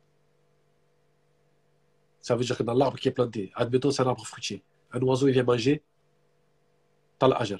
Ça veut dire que tu portes un vêtement qui te fait gagner des hasanat. Ça n'existe pas ni chez Balenciaga, ni chez Louis Vuitton, ne cherchez pas. Ça n'existe pas. Tu ne pourras pas mettre des marques de, haute couture avec euh, cette akajaria. Ne rêve pas. C'est pas possible. Tout bas, par contre, c'est possible. Chaque fois que tu vas mettre ce t-shirt, c'est. Si un oiseau vient manger, si un enfant vient manger ce fruit, cette orange ou cette pomme, tu gagnes des hasanat. C'est incroyable. Se vêtir et gagner des hasanat. Première notion. Deuxième notion, l'industrie qui gaspille le plus d'eau, c'est l'industrie du textile. Qu'est-ce qu'ils ont décidé de faire De travailler avec une usine qui recycle l'eau. Et n'oubliez pas que même dans, le Coran, c'est dit, les gaspilleurs sont les frères des chatines. Là, tu ne gaspilles pas. Donc, tu ne mets pas en colère Allah. Deuxième notion. Troisième notion, Touba Closing a décidé de, de, Ils ont signé une charte comme quoi aucun enfant ne travaille. Donc, tu ne culpabilises pas. Il n'y a aucun mineur, aucun enfant qui ne travaille pour faire ton t-shirt. C'est-à-dire que moi, je le porte et je sais qu'on n'a pas fait souffrir un enfant. Parce que faire souffrir un enfant, c'est complètement loin de, l'islam et on sort complètement du giron de l'islam. Donc, je m'adresse aux musulmans. Il y a des défis qui, qui, viennent à nous, des défis. Et le défi de 2022, 2023, 2024, c'est faire grandir les sociétés musulmanes. Ce t-shirt, il coûte 15 euros, 20 euros. Allez. Si on n'est que 100 000 à l'acheter, les 10 millions de musulmans, que 100 000, les autres achetez Balenciaga, continuez, on s'en fiche. Mais juste 100 000 qui achètent ce t-shirt, ça fait 2 millions d'euros. Avec 2 millions d'euros, Touba Closy peut, fabriquer une usine, peut avoir une usine, pardon, de fabrication. Il peut faire travailler des survolés. Il peut faire travailler une agence de sécurité des musulmans, une, une, société de sécurité des musulmans, une société de nettoyage des musulmans, des comptables musulmans, des secrétaires musulmans, des livreurs musulmans. Juste parce que tu as décidé de prendre ta carte et de donner 20 euros. Regarde ce qui peut se passer. Regarde ce qui peut se passer. Arrêtez de demander aux non-musulmans de résoudre vos problèmes. Ah, pourquoi on ne peut pas se baigner burkini? Faites un camping. Créez un camping de musulmans où tu fais une piscine pour les femmes, une piscine pour les hommes et vous vous baignez sans burkini ou avec vos burkini. Pourquoi vous voulez que les autres répondent à vos problématiques? On ne peut pas répondre à nos problématiques, nous. On ne peut pas. On a l'argent placez le bien. Arrêtez de le mettre chez les gens qui vous détestent. Arrêtez de le mettre chez les gens qui ne réinjecteront pas un seul centime dans votre communauté. Les gens sont tous en train de dire Ah, j'ai trop envie que mon fils aille dans une école musulmane. J'ai trop envie qu'il aille dans une. Ben, mets des sous, mets de l'argent pour que ça se passe. Mets des sous. Tu mets bien 200 euros, 300 euros pour une paire de Nike. Eh ben, mets des sous pour que ça se passe. Les musulmans, il faut un réveil. Vous voulez des choses, mais que ce soit les autres qui répondent à votre non. C'est à nous. C'est nous qu'on doit répondre. C'est pas si facile que ça, Tech. C'est très facile, mon frère. 20 euros, tout bas closing. On est 100 000, ça fait 2 millions. On est 200 000, ça fait 4, ça fait 4 millions. C'est très, très, très, très simple. Mais moi, je ne dis pas 24 heures sur 24, acheter musulman. Non. Mais quand même, quand même, il faut qu'au moins 50% de ce qu'on achète, voire 40% juste de ce qu'on achète, ça soit musulman. C'est très, très important. Le changement, il ne viendra que par le portefeuille par l'émancipation économique. On peut faire des lives et parler, parler, parler, parler pendant des heures et des heures et des heures. Excuse-moi, je vais te laisser la parole. Pendant des heures et des heures, on peut parler, parler, parler, parler, parler. On ne fera pas avancer le schmilblick. Ça n'avancera que par l'argent. Nous sommes dans l'époque de l'argent. Je suis désolé. Je vous regarde en face des yeux. C'est l'époque de l'argent. Je suis désolé. C'est pas moi qui crée les règles du jeu. C'est pas moi. Le foot, on te dit jouer avec le pied, tu joues avec le pied. Tu vas dire pourquoi on joue avec la main Non, c'est les règles. Eh ben, les règles de 2022, c'est les sous. Désolé d'être passionné, mais ça passera par l'argent. Si on veut changer notre situation, si on veut changer, qu'on veut que la Ouma change, ça ne passera que par l'émancipation économique. Si on sait mettre l'argent où il faut, je vous jure que toutes nos situations vont changer, Inch'Allah. Tu peux rajouter un mot, Taïeb, si tu as envie de rajouter quelque chose. Non, j'aime beaucoup ce que tu dis et je suis complètement d'accord avec toi. Complètement d'accord. Et euh, Atek. Euh, oseille, oseille, oseille. Non, mais non, mais t'as pas compris. Là, t'as pas compris. C'est pas oseille, oseille, oseille. Pas du tout. C'est pas l'argent. C'est pas là. C'est pas là. C'est ce qu'on peut faire avec l'argent. Ah, c'est quelqu'un qui rigole. Il rigole. Ah, ok. Ah, il t'embête. Mais je crois, je crois même que tu le connais. J'accepte l'humour. Oseille, oseille, oseille. Ouais, je vais au des t-shirts Muslim oseille. Muslim Non, sinon, je suis complètement d'accord avec toi. Ah, je sais, je sais. Tu vois, franchement, là, tu m'as convaincu. Euh, j'ai jamais acheté, mais Inch'Allah, rien que pour ça, au lieu de m'acheter des. Je voulais m'acheter des vêtements, bah, je vais aller là-bas. non, merci à toi en tout cas. Merci à toi. Pour... Non, merci à toi, Taïeb. pour, pour, pour tout ce que tu fais. Je peux juste faire une petite parenthèse. Tu fais une même ah. parenthèse. Non, une petite très parenthèse par rapport à ce que tu dis. Euh, tu as dit oui, euh, euh, c'est pas pour séduire les femmes, etc. Je vais bientôt me marier, donc c'est sûr que c'est pas pour les séduire. Ah, excuse-moi. Excuse-moi. Ouais, ah, excuse-moi. Alors là, je retire ce que j'ai dit. Exclusivité, HB3 Show, Tayeb. Bientôt le mariage alors Ouais, bientôt, Inch'Allah. Bientôt. bientôt. Dans, dans, au mois de juillet, Inch'Allah. Mabrouk. Au mois de juillet. Euh, oh, je veux des cœurs là. Je veux des cœurs. Je veux des cœurs, des cœurs, des psartek, des forces, des. Voilà. Merci, Je te, dis ça parce qu'après, madame, elle va me prendre la tête. Elle va me dire ah, que c'est. T'as bien fait, de rectifier le tir. T'as bien fait de rectifier le tir. Exactement. T'as bien fait. Non, mais machallah, blague à part, les femmes, c'est très important. Les femmes, elles mettent au monde toute la communauté et elles éduquent toute la communauté. Donc, euh, voilà. elles éduquent toute la communauté et elles mettent au monde toute la communauté. Donc, elles sauvent toute la communauté. T'as raison. Franchement. Euh, elles font des, des, des, les femmes musulmanes, que, que, que Dieu les facilite. Et à nous, en tout cas, de, de relever le niveau. En tout cas. non, mais là je, suis, là, je suis passionné, je, je, je, viens là agressif. Hein je vais faire du marketing agressif, c'est ça, c'est comme ça qu'on appelle. mais, en, vérité, c'est pour nos enfants, c'est pour nos petits-enfants. Pour qu'ils voient un monde, un monde meilleur. Pour que, moi, je veux que nos enfants, Inch'Allah, quand on a des enfants, ils me disent Papa, j'ai postulé ce matin, j'ai trouvé du travail. Ah bon, où Tout bas closing à l'usine. Ils m'ont pris direct. Ils m'ont dit, ah, t'es musulman, vas-y, rentre. Je te jure, c'est vrai. Je te jure, c'est vrai. Ah ouais, Je suis à la Digital Academy. T'as une fille voilée. Je suis à la Digital, euh, à Muslim Digital Academy. Je leur ai dit que j'avais un CAP à, euh, je sais pas moi. Euh, non, j'avais, je sais pas moi, bac plus 2 en comptabilité. Ils m'ont pris. Ah, aujourd'hui, t'as postulé, t'as pris aujourd'hui. Ouais. Waouh. Va postuler chez nos musulmans avec ton voile. Vas-y, mm. on en reparlera. Juste parce que les gens ont fait l'effort, ça peut être possible. Juste parce que déjà, ils ont donné un peu de sous, ils ont donné de la force le chiffre d'affaires a monté, on peut embaucher des musulmans, ça a donné de la force, c'est tout. Après, je m'en fiche, moi, qu'est-ce que tu achètes ou qu'est-ce que tu n'achètes pas? En vérité, je qu'est-ce que je m'en fiche, moi? Quelle t-shirt tu portes, quelle veste tu portes, ça ne pas. Mais le truc, c'est que ça donne de la force à quelqu'un. Ça donne de la force. Donc, arrêtons de Nike, Nike et Adidas, ils ont assez de force comme ça. Ils ont assez de sous et assez de force. Et l'arabe, hein, dans les années, dans les années 90, 2000, il y a, a quelqu'un qui a porté plus de Nike que nous? Les, Français, les, non-musulmans, ils ont porté plus de Nike que nous, plus de TM, plus de Nike Air, plus de Air Force One que nous. Rien que moi, je crois que j'ai acheté 20 à 25 paires de Air Force One. Ah, on est les fournisseurs, officiels de, Nike. De Nike et Adidas, etc. Il faut dire ce qui est. Quand on a fait du foot, les shorts, les protège bien, les chaussettes, les machins, les crampons, il y a des gens qui ont acheté plus que nous? Non, je crois pas. En France, je parle. Hein. Je pense pas qu'il y ait des gens qui ont acheté plus que nous Lacoste, qui ont acheté plus que nous Nike, qui ont acheté plus que nous tous ces trucs-là. Personne. Même euh, la nourriture, le manger, tout ce que tu veux. Oui, surtout la, Lacoste. Voilà. Donc, c'est pour dire que on faut donner de la force aux musulmans. Taïm, on va passer au top 5. Est-ce que tu es prêt? Bismillah. Vas-y. Alors, le top 5, donne-moi le top 5 dans le monde de l'entrepreneuriat, dans ton domaine à toi. Alors, euh, je vais te. parce que je l'avais noté. Numéro 1.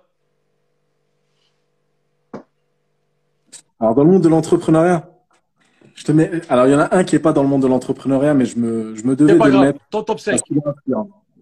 C'est, c'est Cristiano Ronaldo. D'accord? Il est quand même, c'est un, businessman quand même.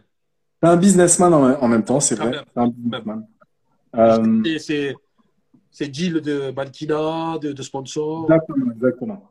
Voilà, et ben tu sais quoi, ben voilà, c'est très intéressant ce que tu dis, c'est que la personne, certes, elle est très forte quelque part, mais elle a décidé, de par sa puissance et euh, le fait qu'elle est avantagée financièrement, de ne euh, pas mettre tous ses œufs dans le même panier, de commencer à être, un, un, tu vois, réfléchi en se disant, bah, je vais mettre là-bas, je vais mettre là-bas, je vais mettre là-bas, pour anticiper l'avenir et derrière, ça crée des nouveaux emplois. Tu vois. Donc ça, j'aime beaucoup. C'est vraiment inspirant. Son mindset, ça, la manière dont il, dont il travaille. Incroyable. Incroyable. Incroyable. Je, je pense que tu aurais une question tout à l'heure. C'est pas mon footballeur préféré, mais sur ça, rien à dire. tu rigoles. Pas de quoi tu parles. Je vois pas de quoi tu parles, mais continue. Numéro 2.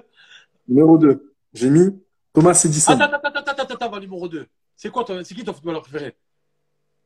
Bah, Messi, honnêtement. Je, je sais que tu pas. Top.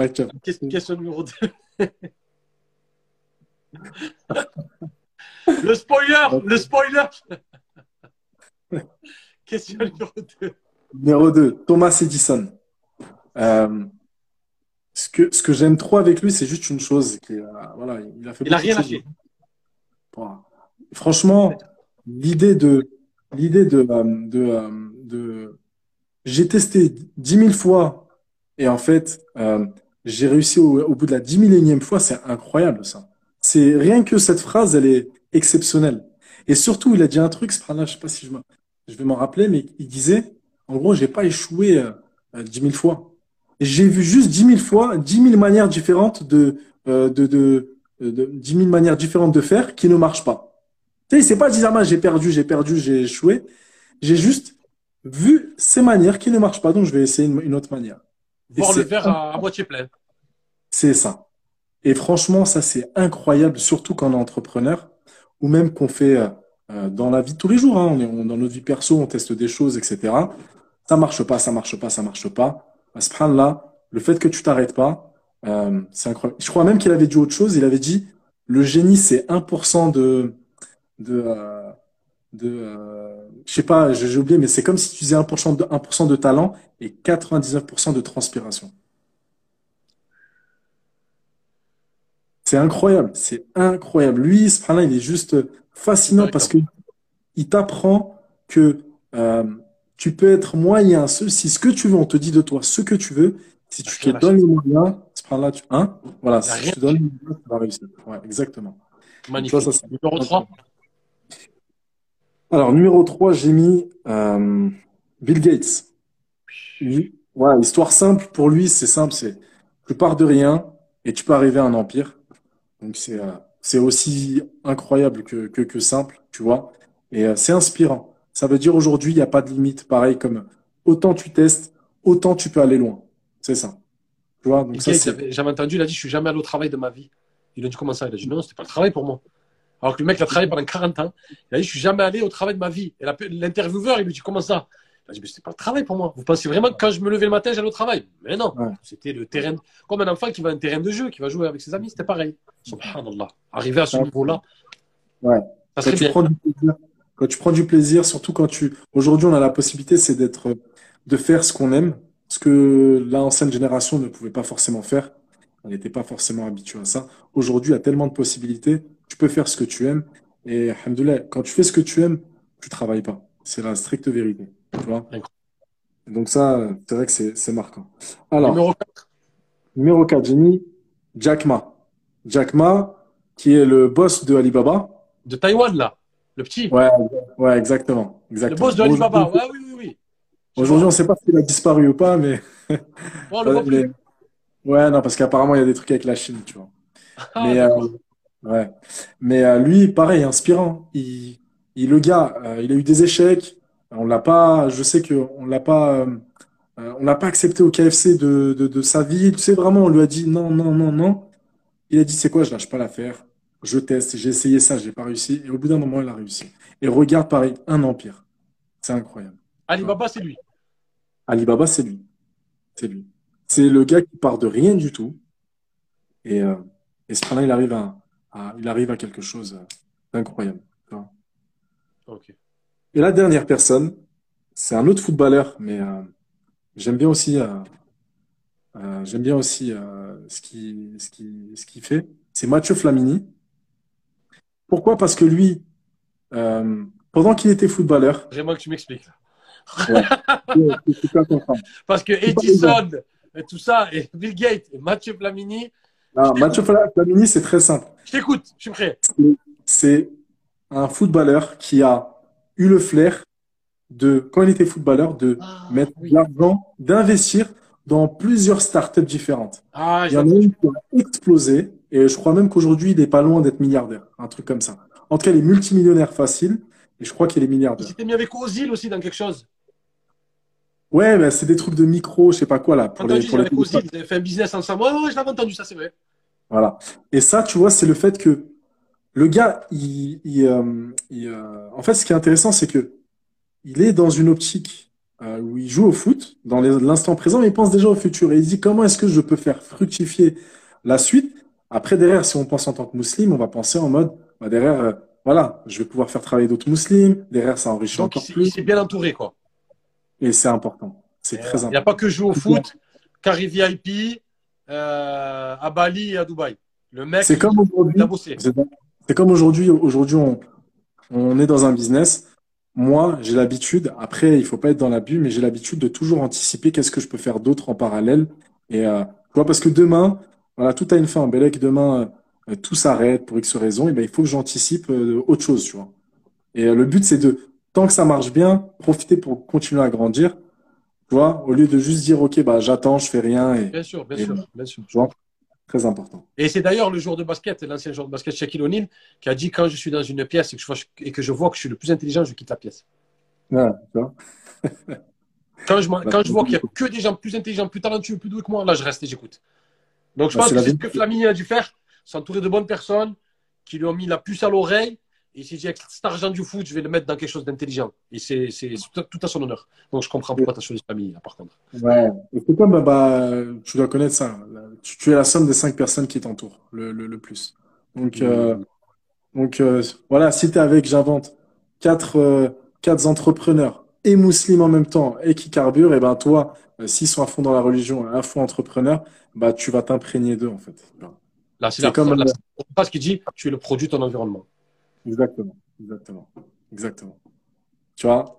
Alors là, les euh, si on ne vous a pas motivé, hein, je ne sais pas qu'est-ce qu'il vous faut. Bill Gates, Edison, Ronaldo, etc. Donc maintenant, donne-moi le top 5 des musulmans.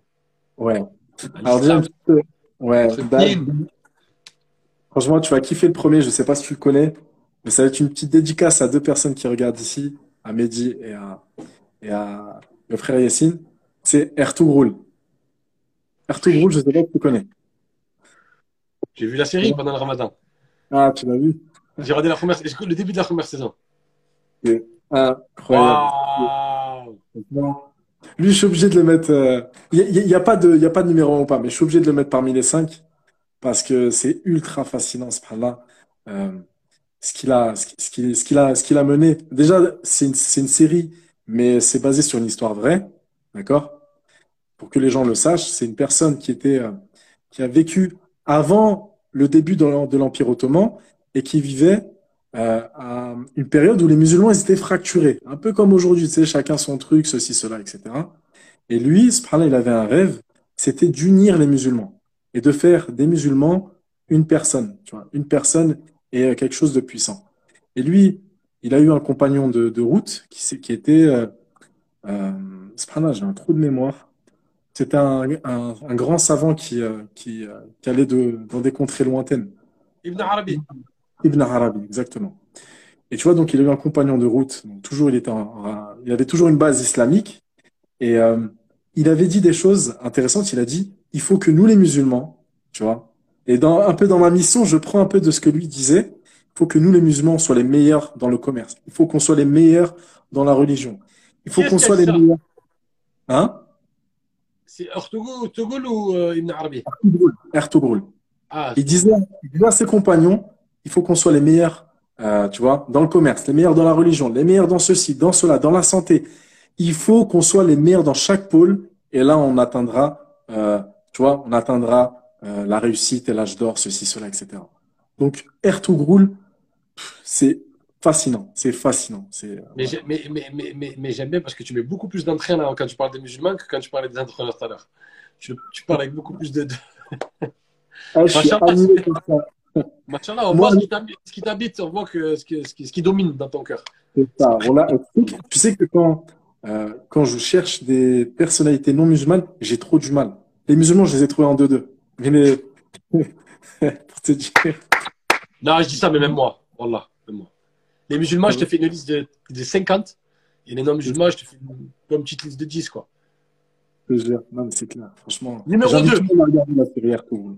Ertugrul, deuxième... oui, oui, oui, Tout le monde, la série Ertugrul, c'est sur euh, Ottoman, yeah. c'est ça Ottoman VOSTFR, vous allez sur Google, vous mettez Ottoman, Ottoman VOSTFR. Ouais, ouais. allez-y. Et d'ailleurs, euh, big up pour leur travail, ils font un travail super. Énorme, énorme, énorme. C'est un travail. Je les ai contactés d'ailleurs pour les inviter, ah. Inch'Allah.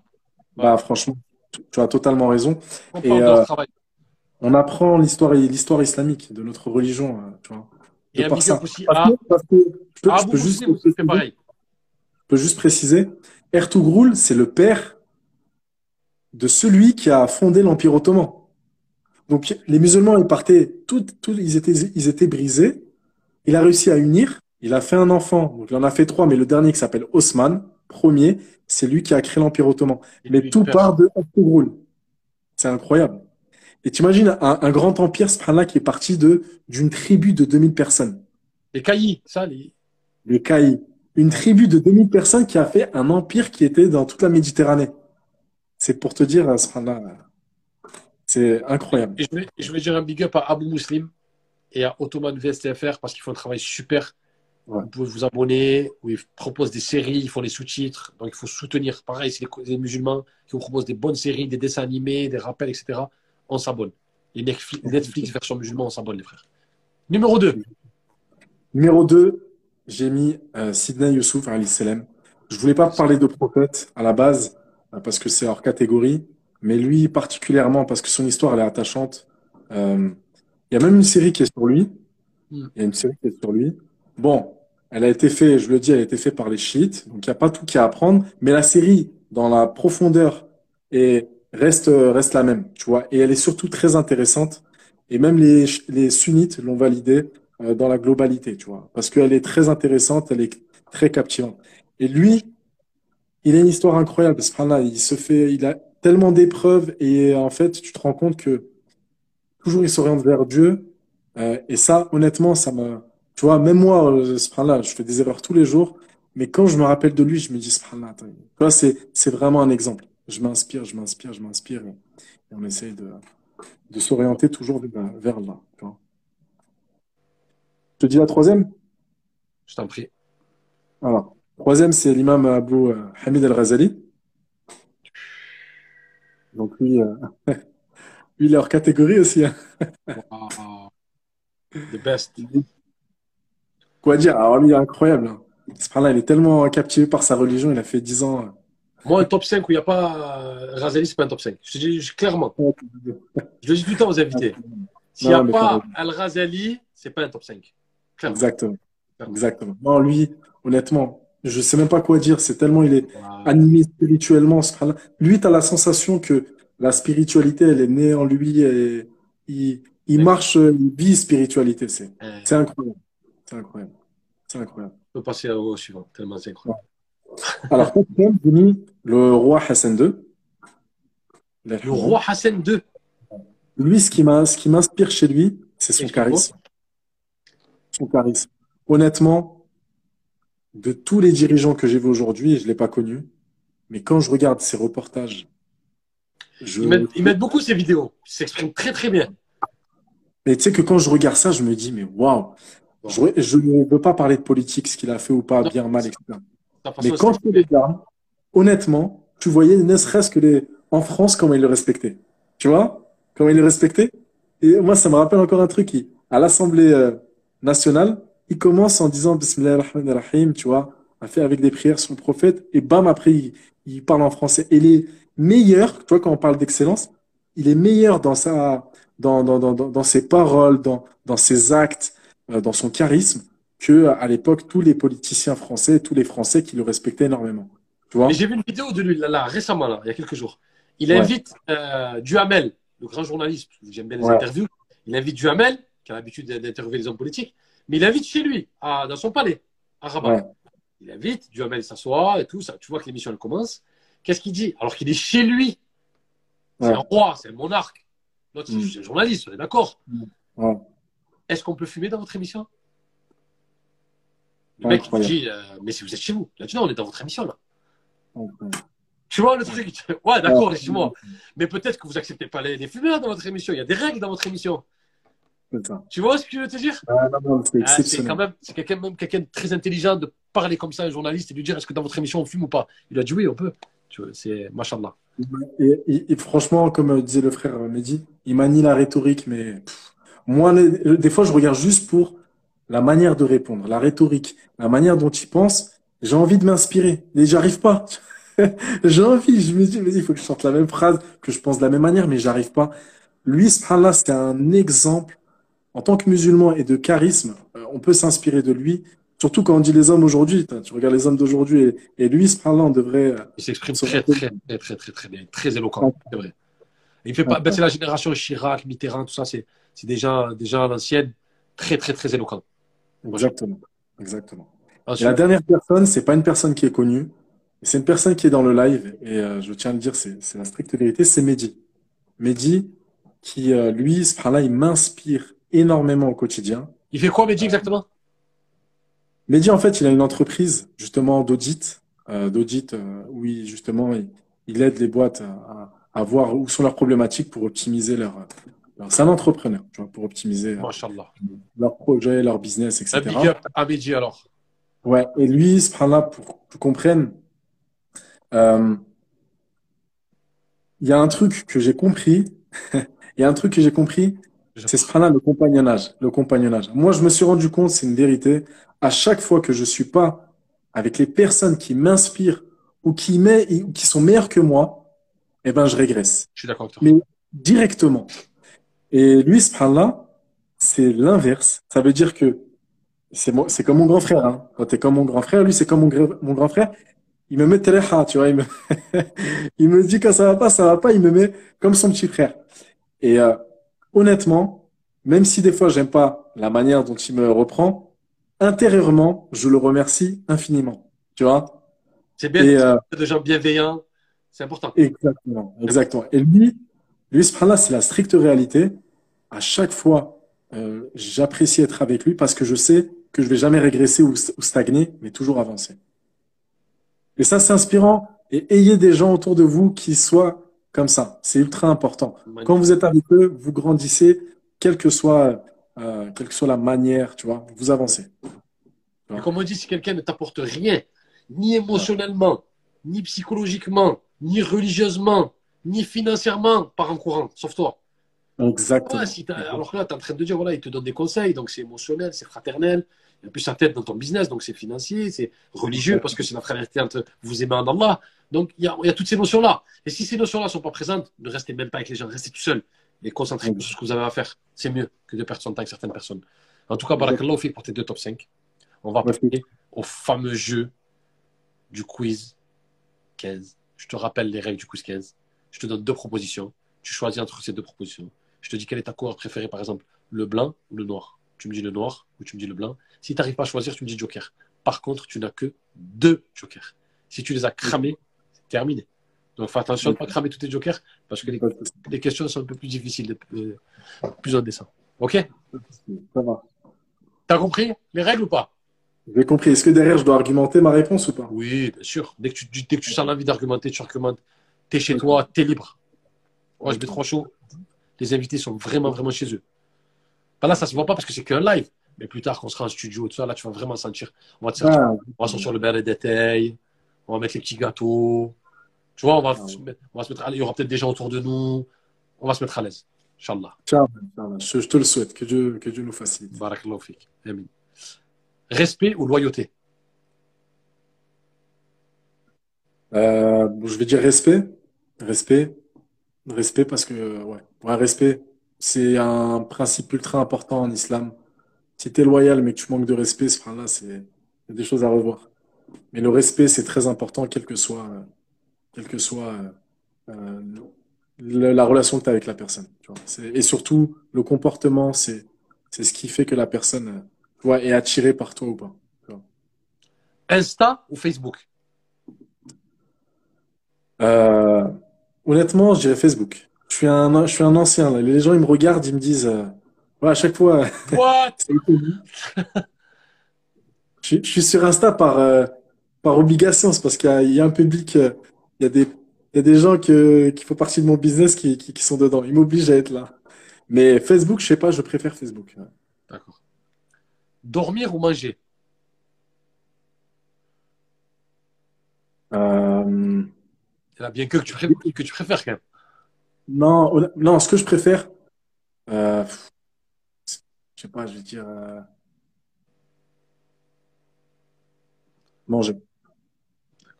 Manger. Café ou thé? Le thé. Je suis algérien marocain, mais le.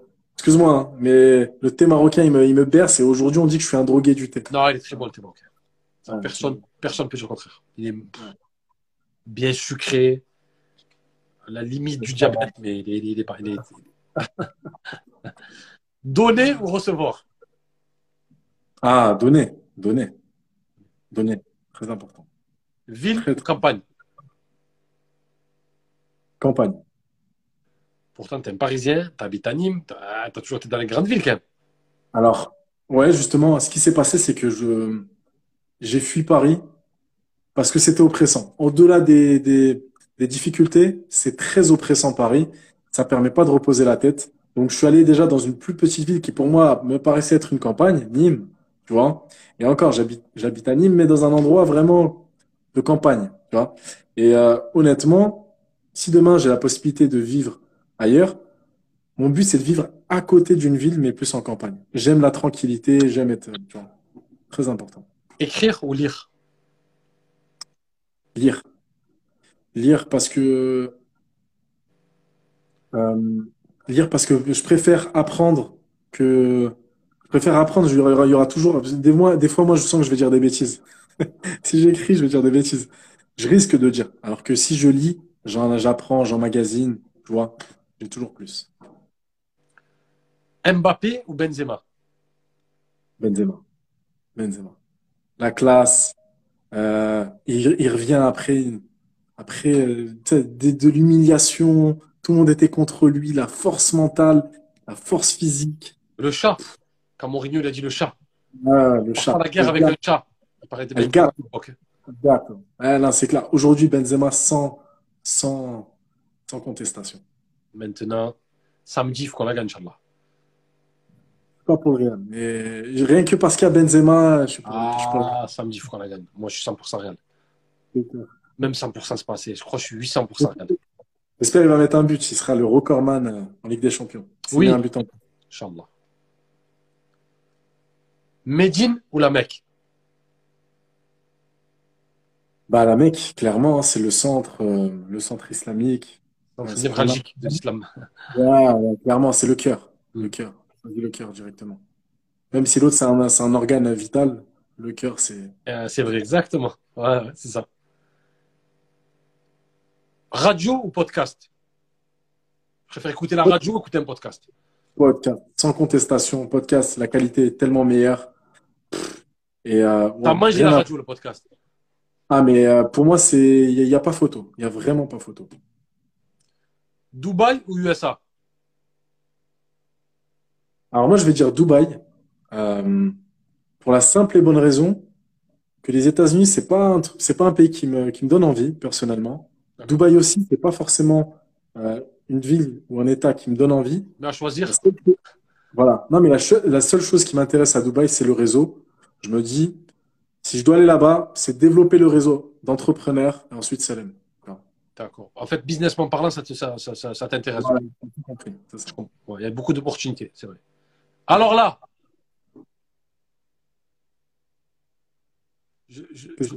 non, non, non. C'est pas ça, non. Attends pas fini, on n'est pas au 15e, là. on est à la 12e question. Donc, c'est pas encore. Mais là, je pense qu'on a ta réponse.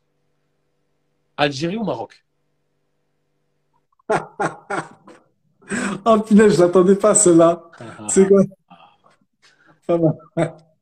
C'est quoi Tu m'as dit? De dire Joker, mais je ne dirais pas de Joker, juste pour jouer le jeu. Non, tu peux, tu as deux Jokers.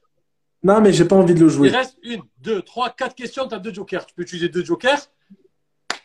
J'ai pas envie, j'ai pas envie parce que j'aime aller dans le, tu vois, j'aime me confronter à la défi. C'est ça. Les... On Alors... dit... Attends, attends, avant que tu répondes, excuse-moi de te couper. On a dit les soins musulmans, il faut qu'ils soient là quand il y a la responsabilité. Il faut qu'ils répondent à la responsabilité. Alors, Algérie ou Maroc? Alors, je vais être très clair. Je vais être très, très clair. Ah, je ne sais même pas si j'avais d'entendre la réponse. non, je, je, pense savoir ce que tu vas répondre. Et ah après, moi, je vais te donner mon analyse. Vas-y. Vas-y. Alors, moi, c'est très simple. Objectivement parlant, non. on l'a toujours dit.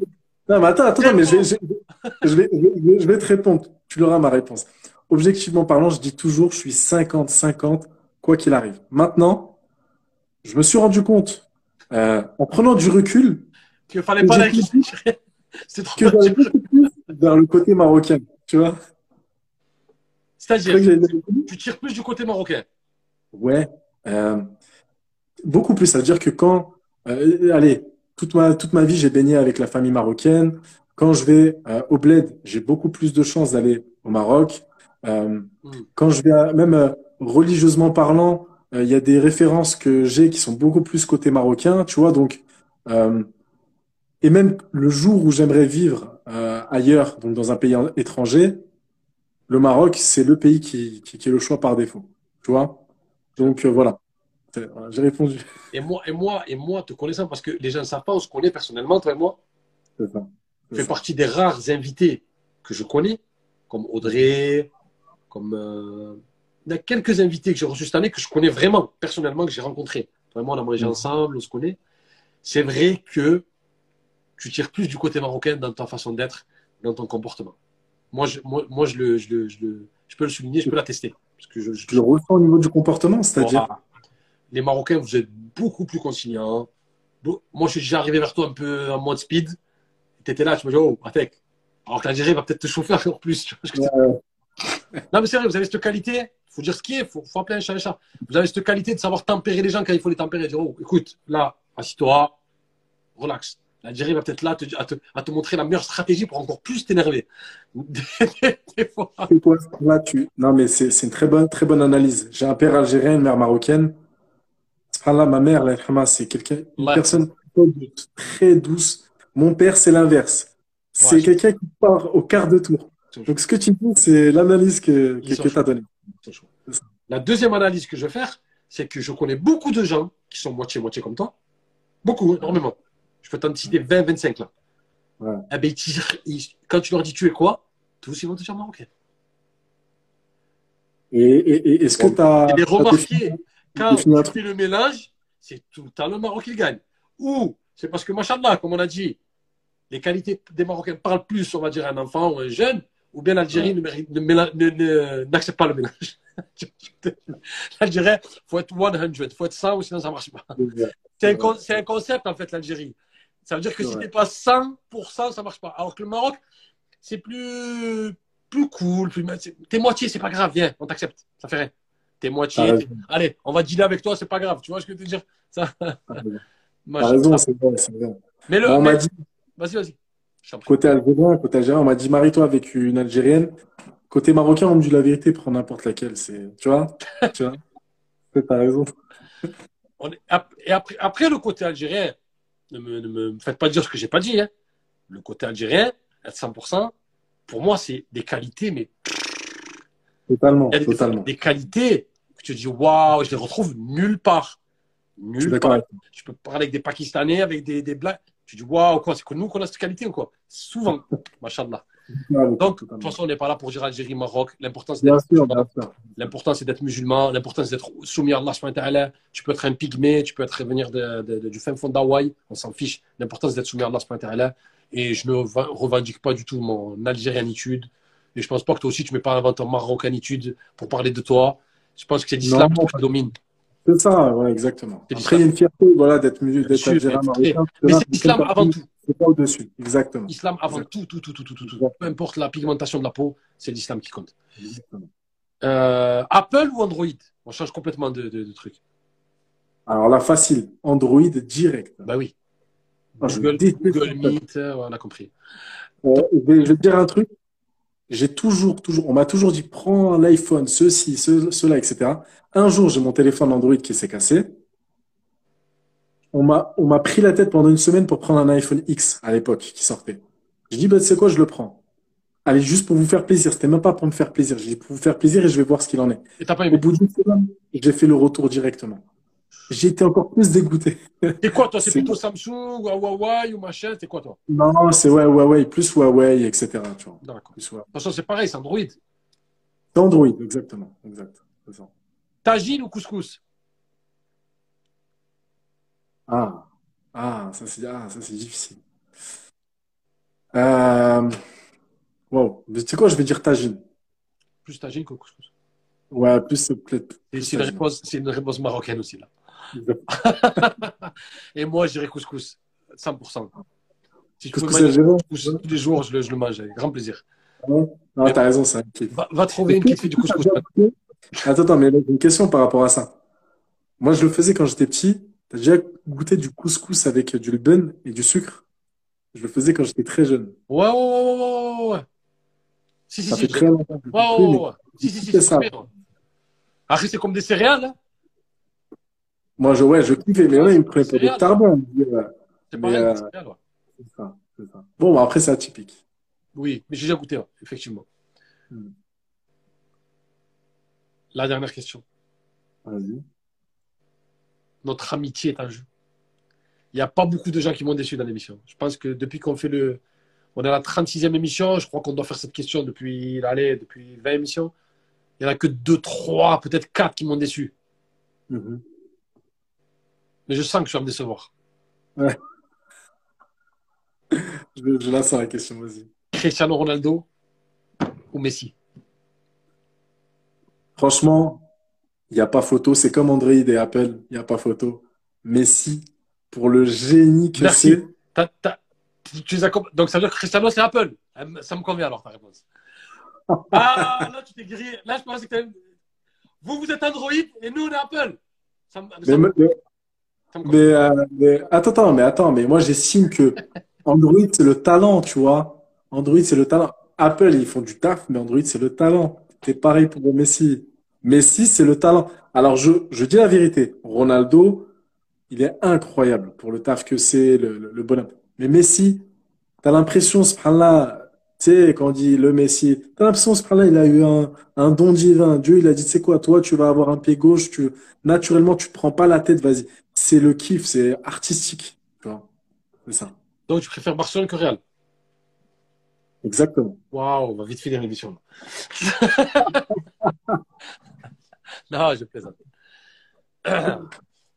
Alors, Taïeb, voilà fik.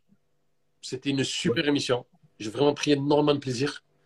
Tu nous as donné beaucoup de petites euh, pépites de motivation, de détermination.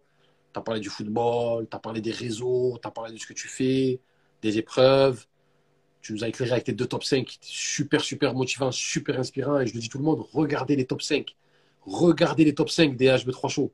C'est la partie qui motive le plus. Et en plus, on a fait un super euh, quiz 15 qui était vraiment, vraiment super. Donc, moi, je voulais terminer avec l'annonce, euh, mon annonce habituelle. La sœur Asia, c'est une sœur qui a une maladie qui a la myopathie, qui est une maladie qui lui atrophie les muscles. Elle ne peut pas bouger, mais c'est une musulmane, c'est une battante. Il lui a aménagé une, une pièce où elle peut habiter, exprès aménagée selon son handicap. Mais par contre, quand elle arrive devant le frigo, elle ne peut pas ouvrir le frigo, il faut que quelqu'un lui ouvre. Quand elle arrive à l'ascenseur, il faut que quelqu'un lui appuie l'ascenseur. Elle a lancé, elle a, on lui a fait un devis pour un bras robotisé.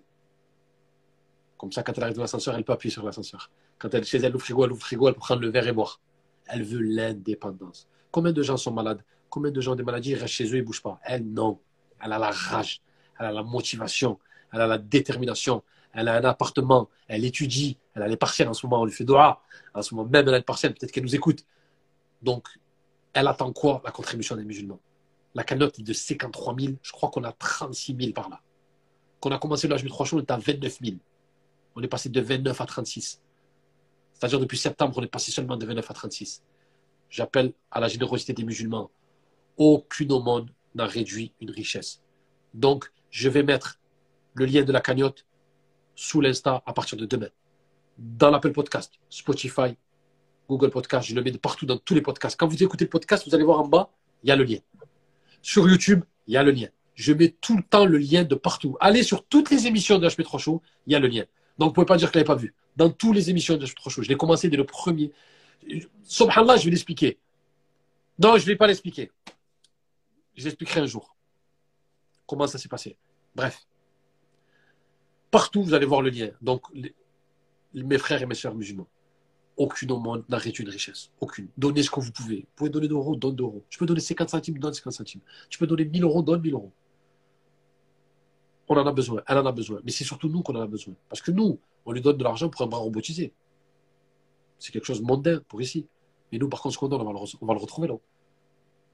Donc, on s'aide à nous, en fait. On n'était pas à elle. faut remercier Allah. Merci Allah de m'avoir donné cette opportunité d'aider quelqu'un pour que ça puisse m'aider là-haut. C'est ça, en fait, qu'il faut. C'est comme ça. On croit qu'on l'aide, mais c'est elle qui nous aide. Tu vois le, truc? Ne croyez pas une seconde que c'est nous qu'on l'aide. C'est elle qui nous aide. C'est elle qui nous aide à avoir des hasanettes. Je l'aide et grâce à elle, j'ai des hasanettes. Magnifique. Donc, c'est des opportunités qu'il ne faut pas manquer quand on est musulman. Toujours l'opportunité à faire le khair. Quand on peut faire le khair, on le fait. Et je me parle à moi-même. Ne croyez pas que je vous donne la, fais la morale. Même moi. On est des êtres humains, on a nos défauts. Même moi, il faut que je fasse le khair. Même moi, il faut que j'accentue sur mes bonnes actions. Même moi, il faut qu'à chaque fois que je vois quelque chose, il faut que je m'intéresse, il faut que je m'implique je ne vous fais pas du tout la morale, loin de là. C'est pas parce que vous me voyez dans un live ou que je suis un savant ou quoi que ce soit. On n'est pas là pour faire la morale, on est là pour juste s'entraider, se donner la bonne parole. Et j'accepte aussi tout ce que vous allez me dire en commentaire. Donnez-moi des idées, donnez-moi, dites-moi ce que je fais mal, ce qu'on fait mal, dites-nous-le. On est entre nous et on accepte. Et on veut évoluer. C'est le but. Je te laisse euh, le mot de la fin, Inch'Allah, et après on se dit au revoir.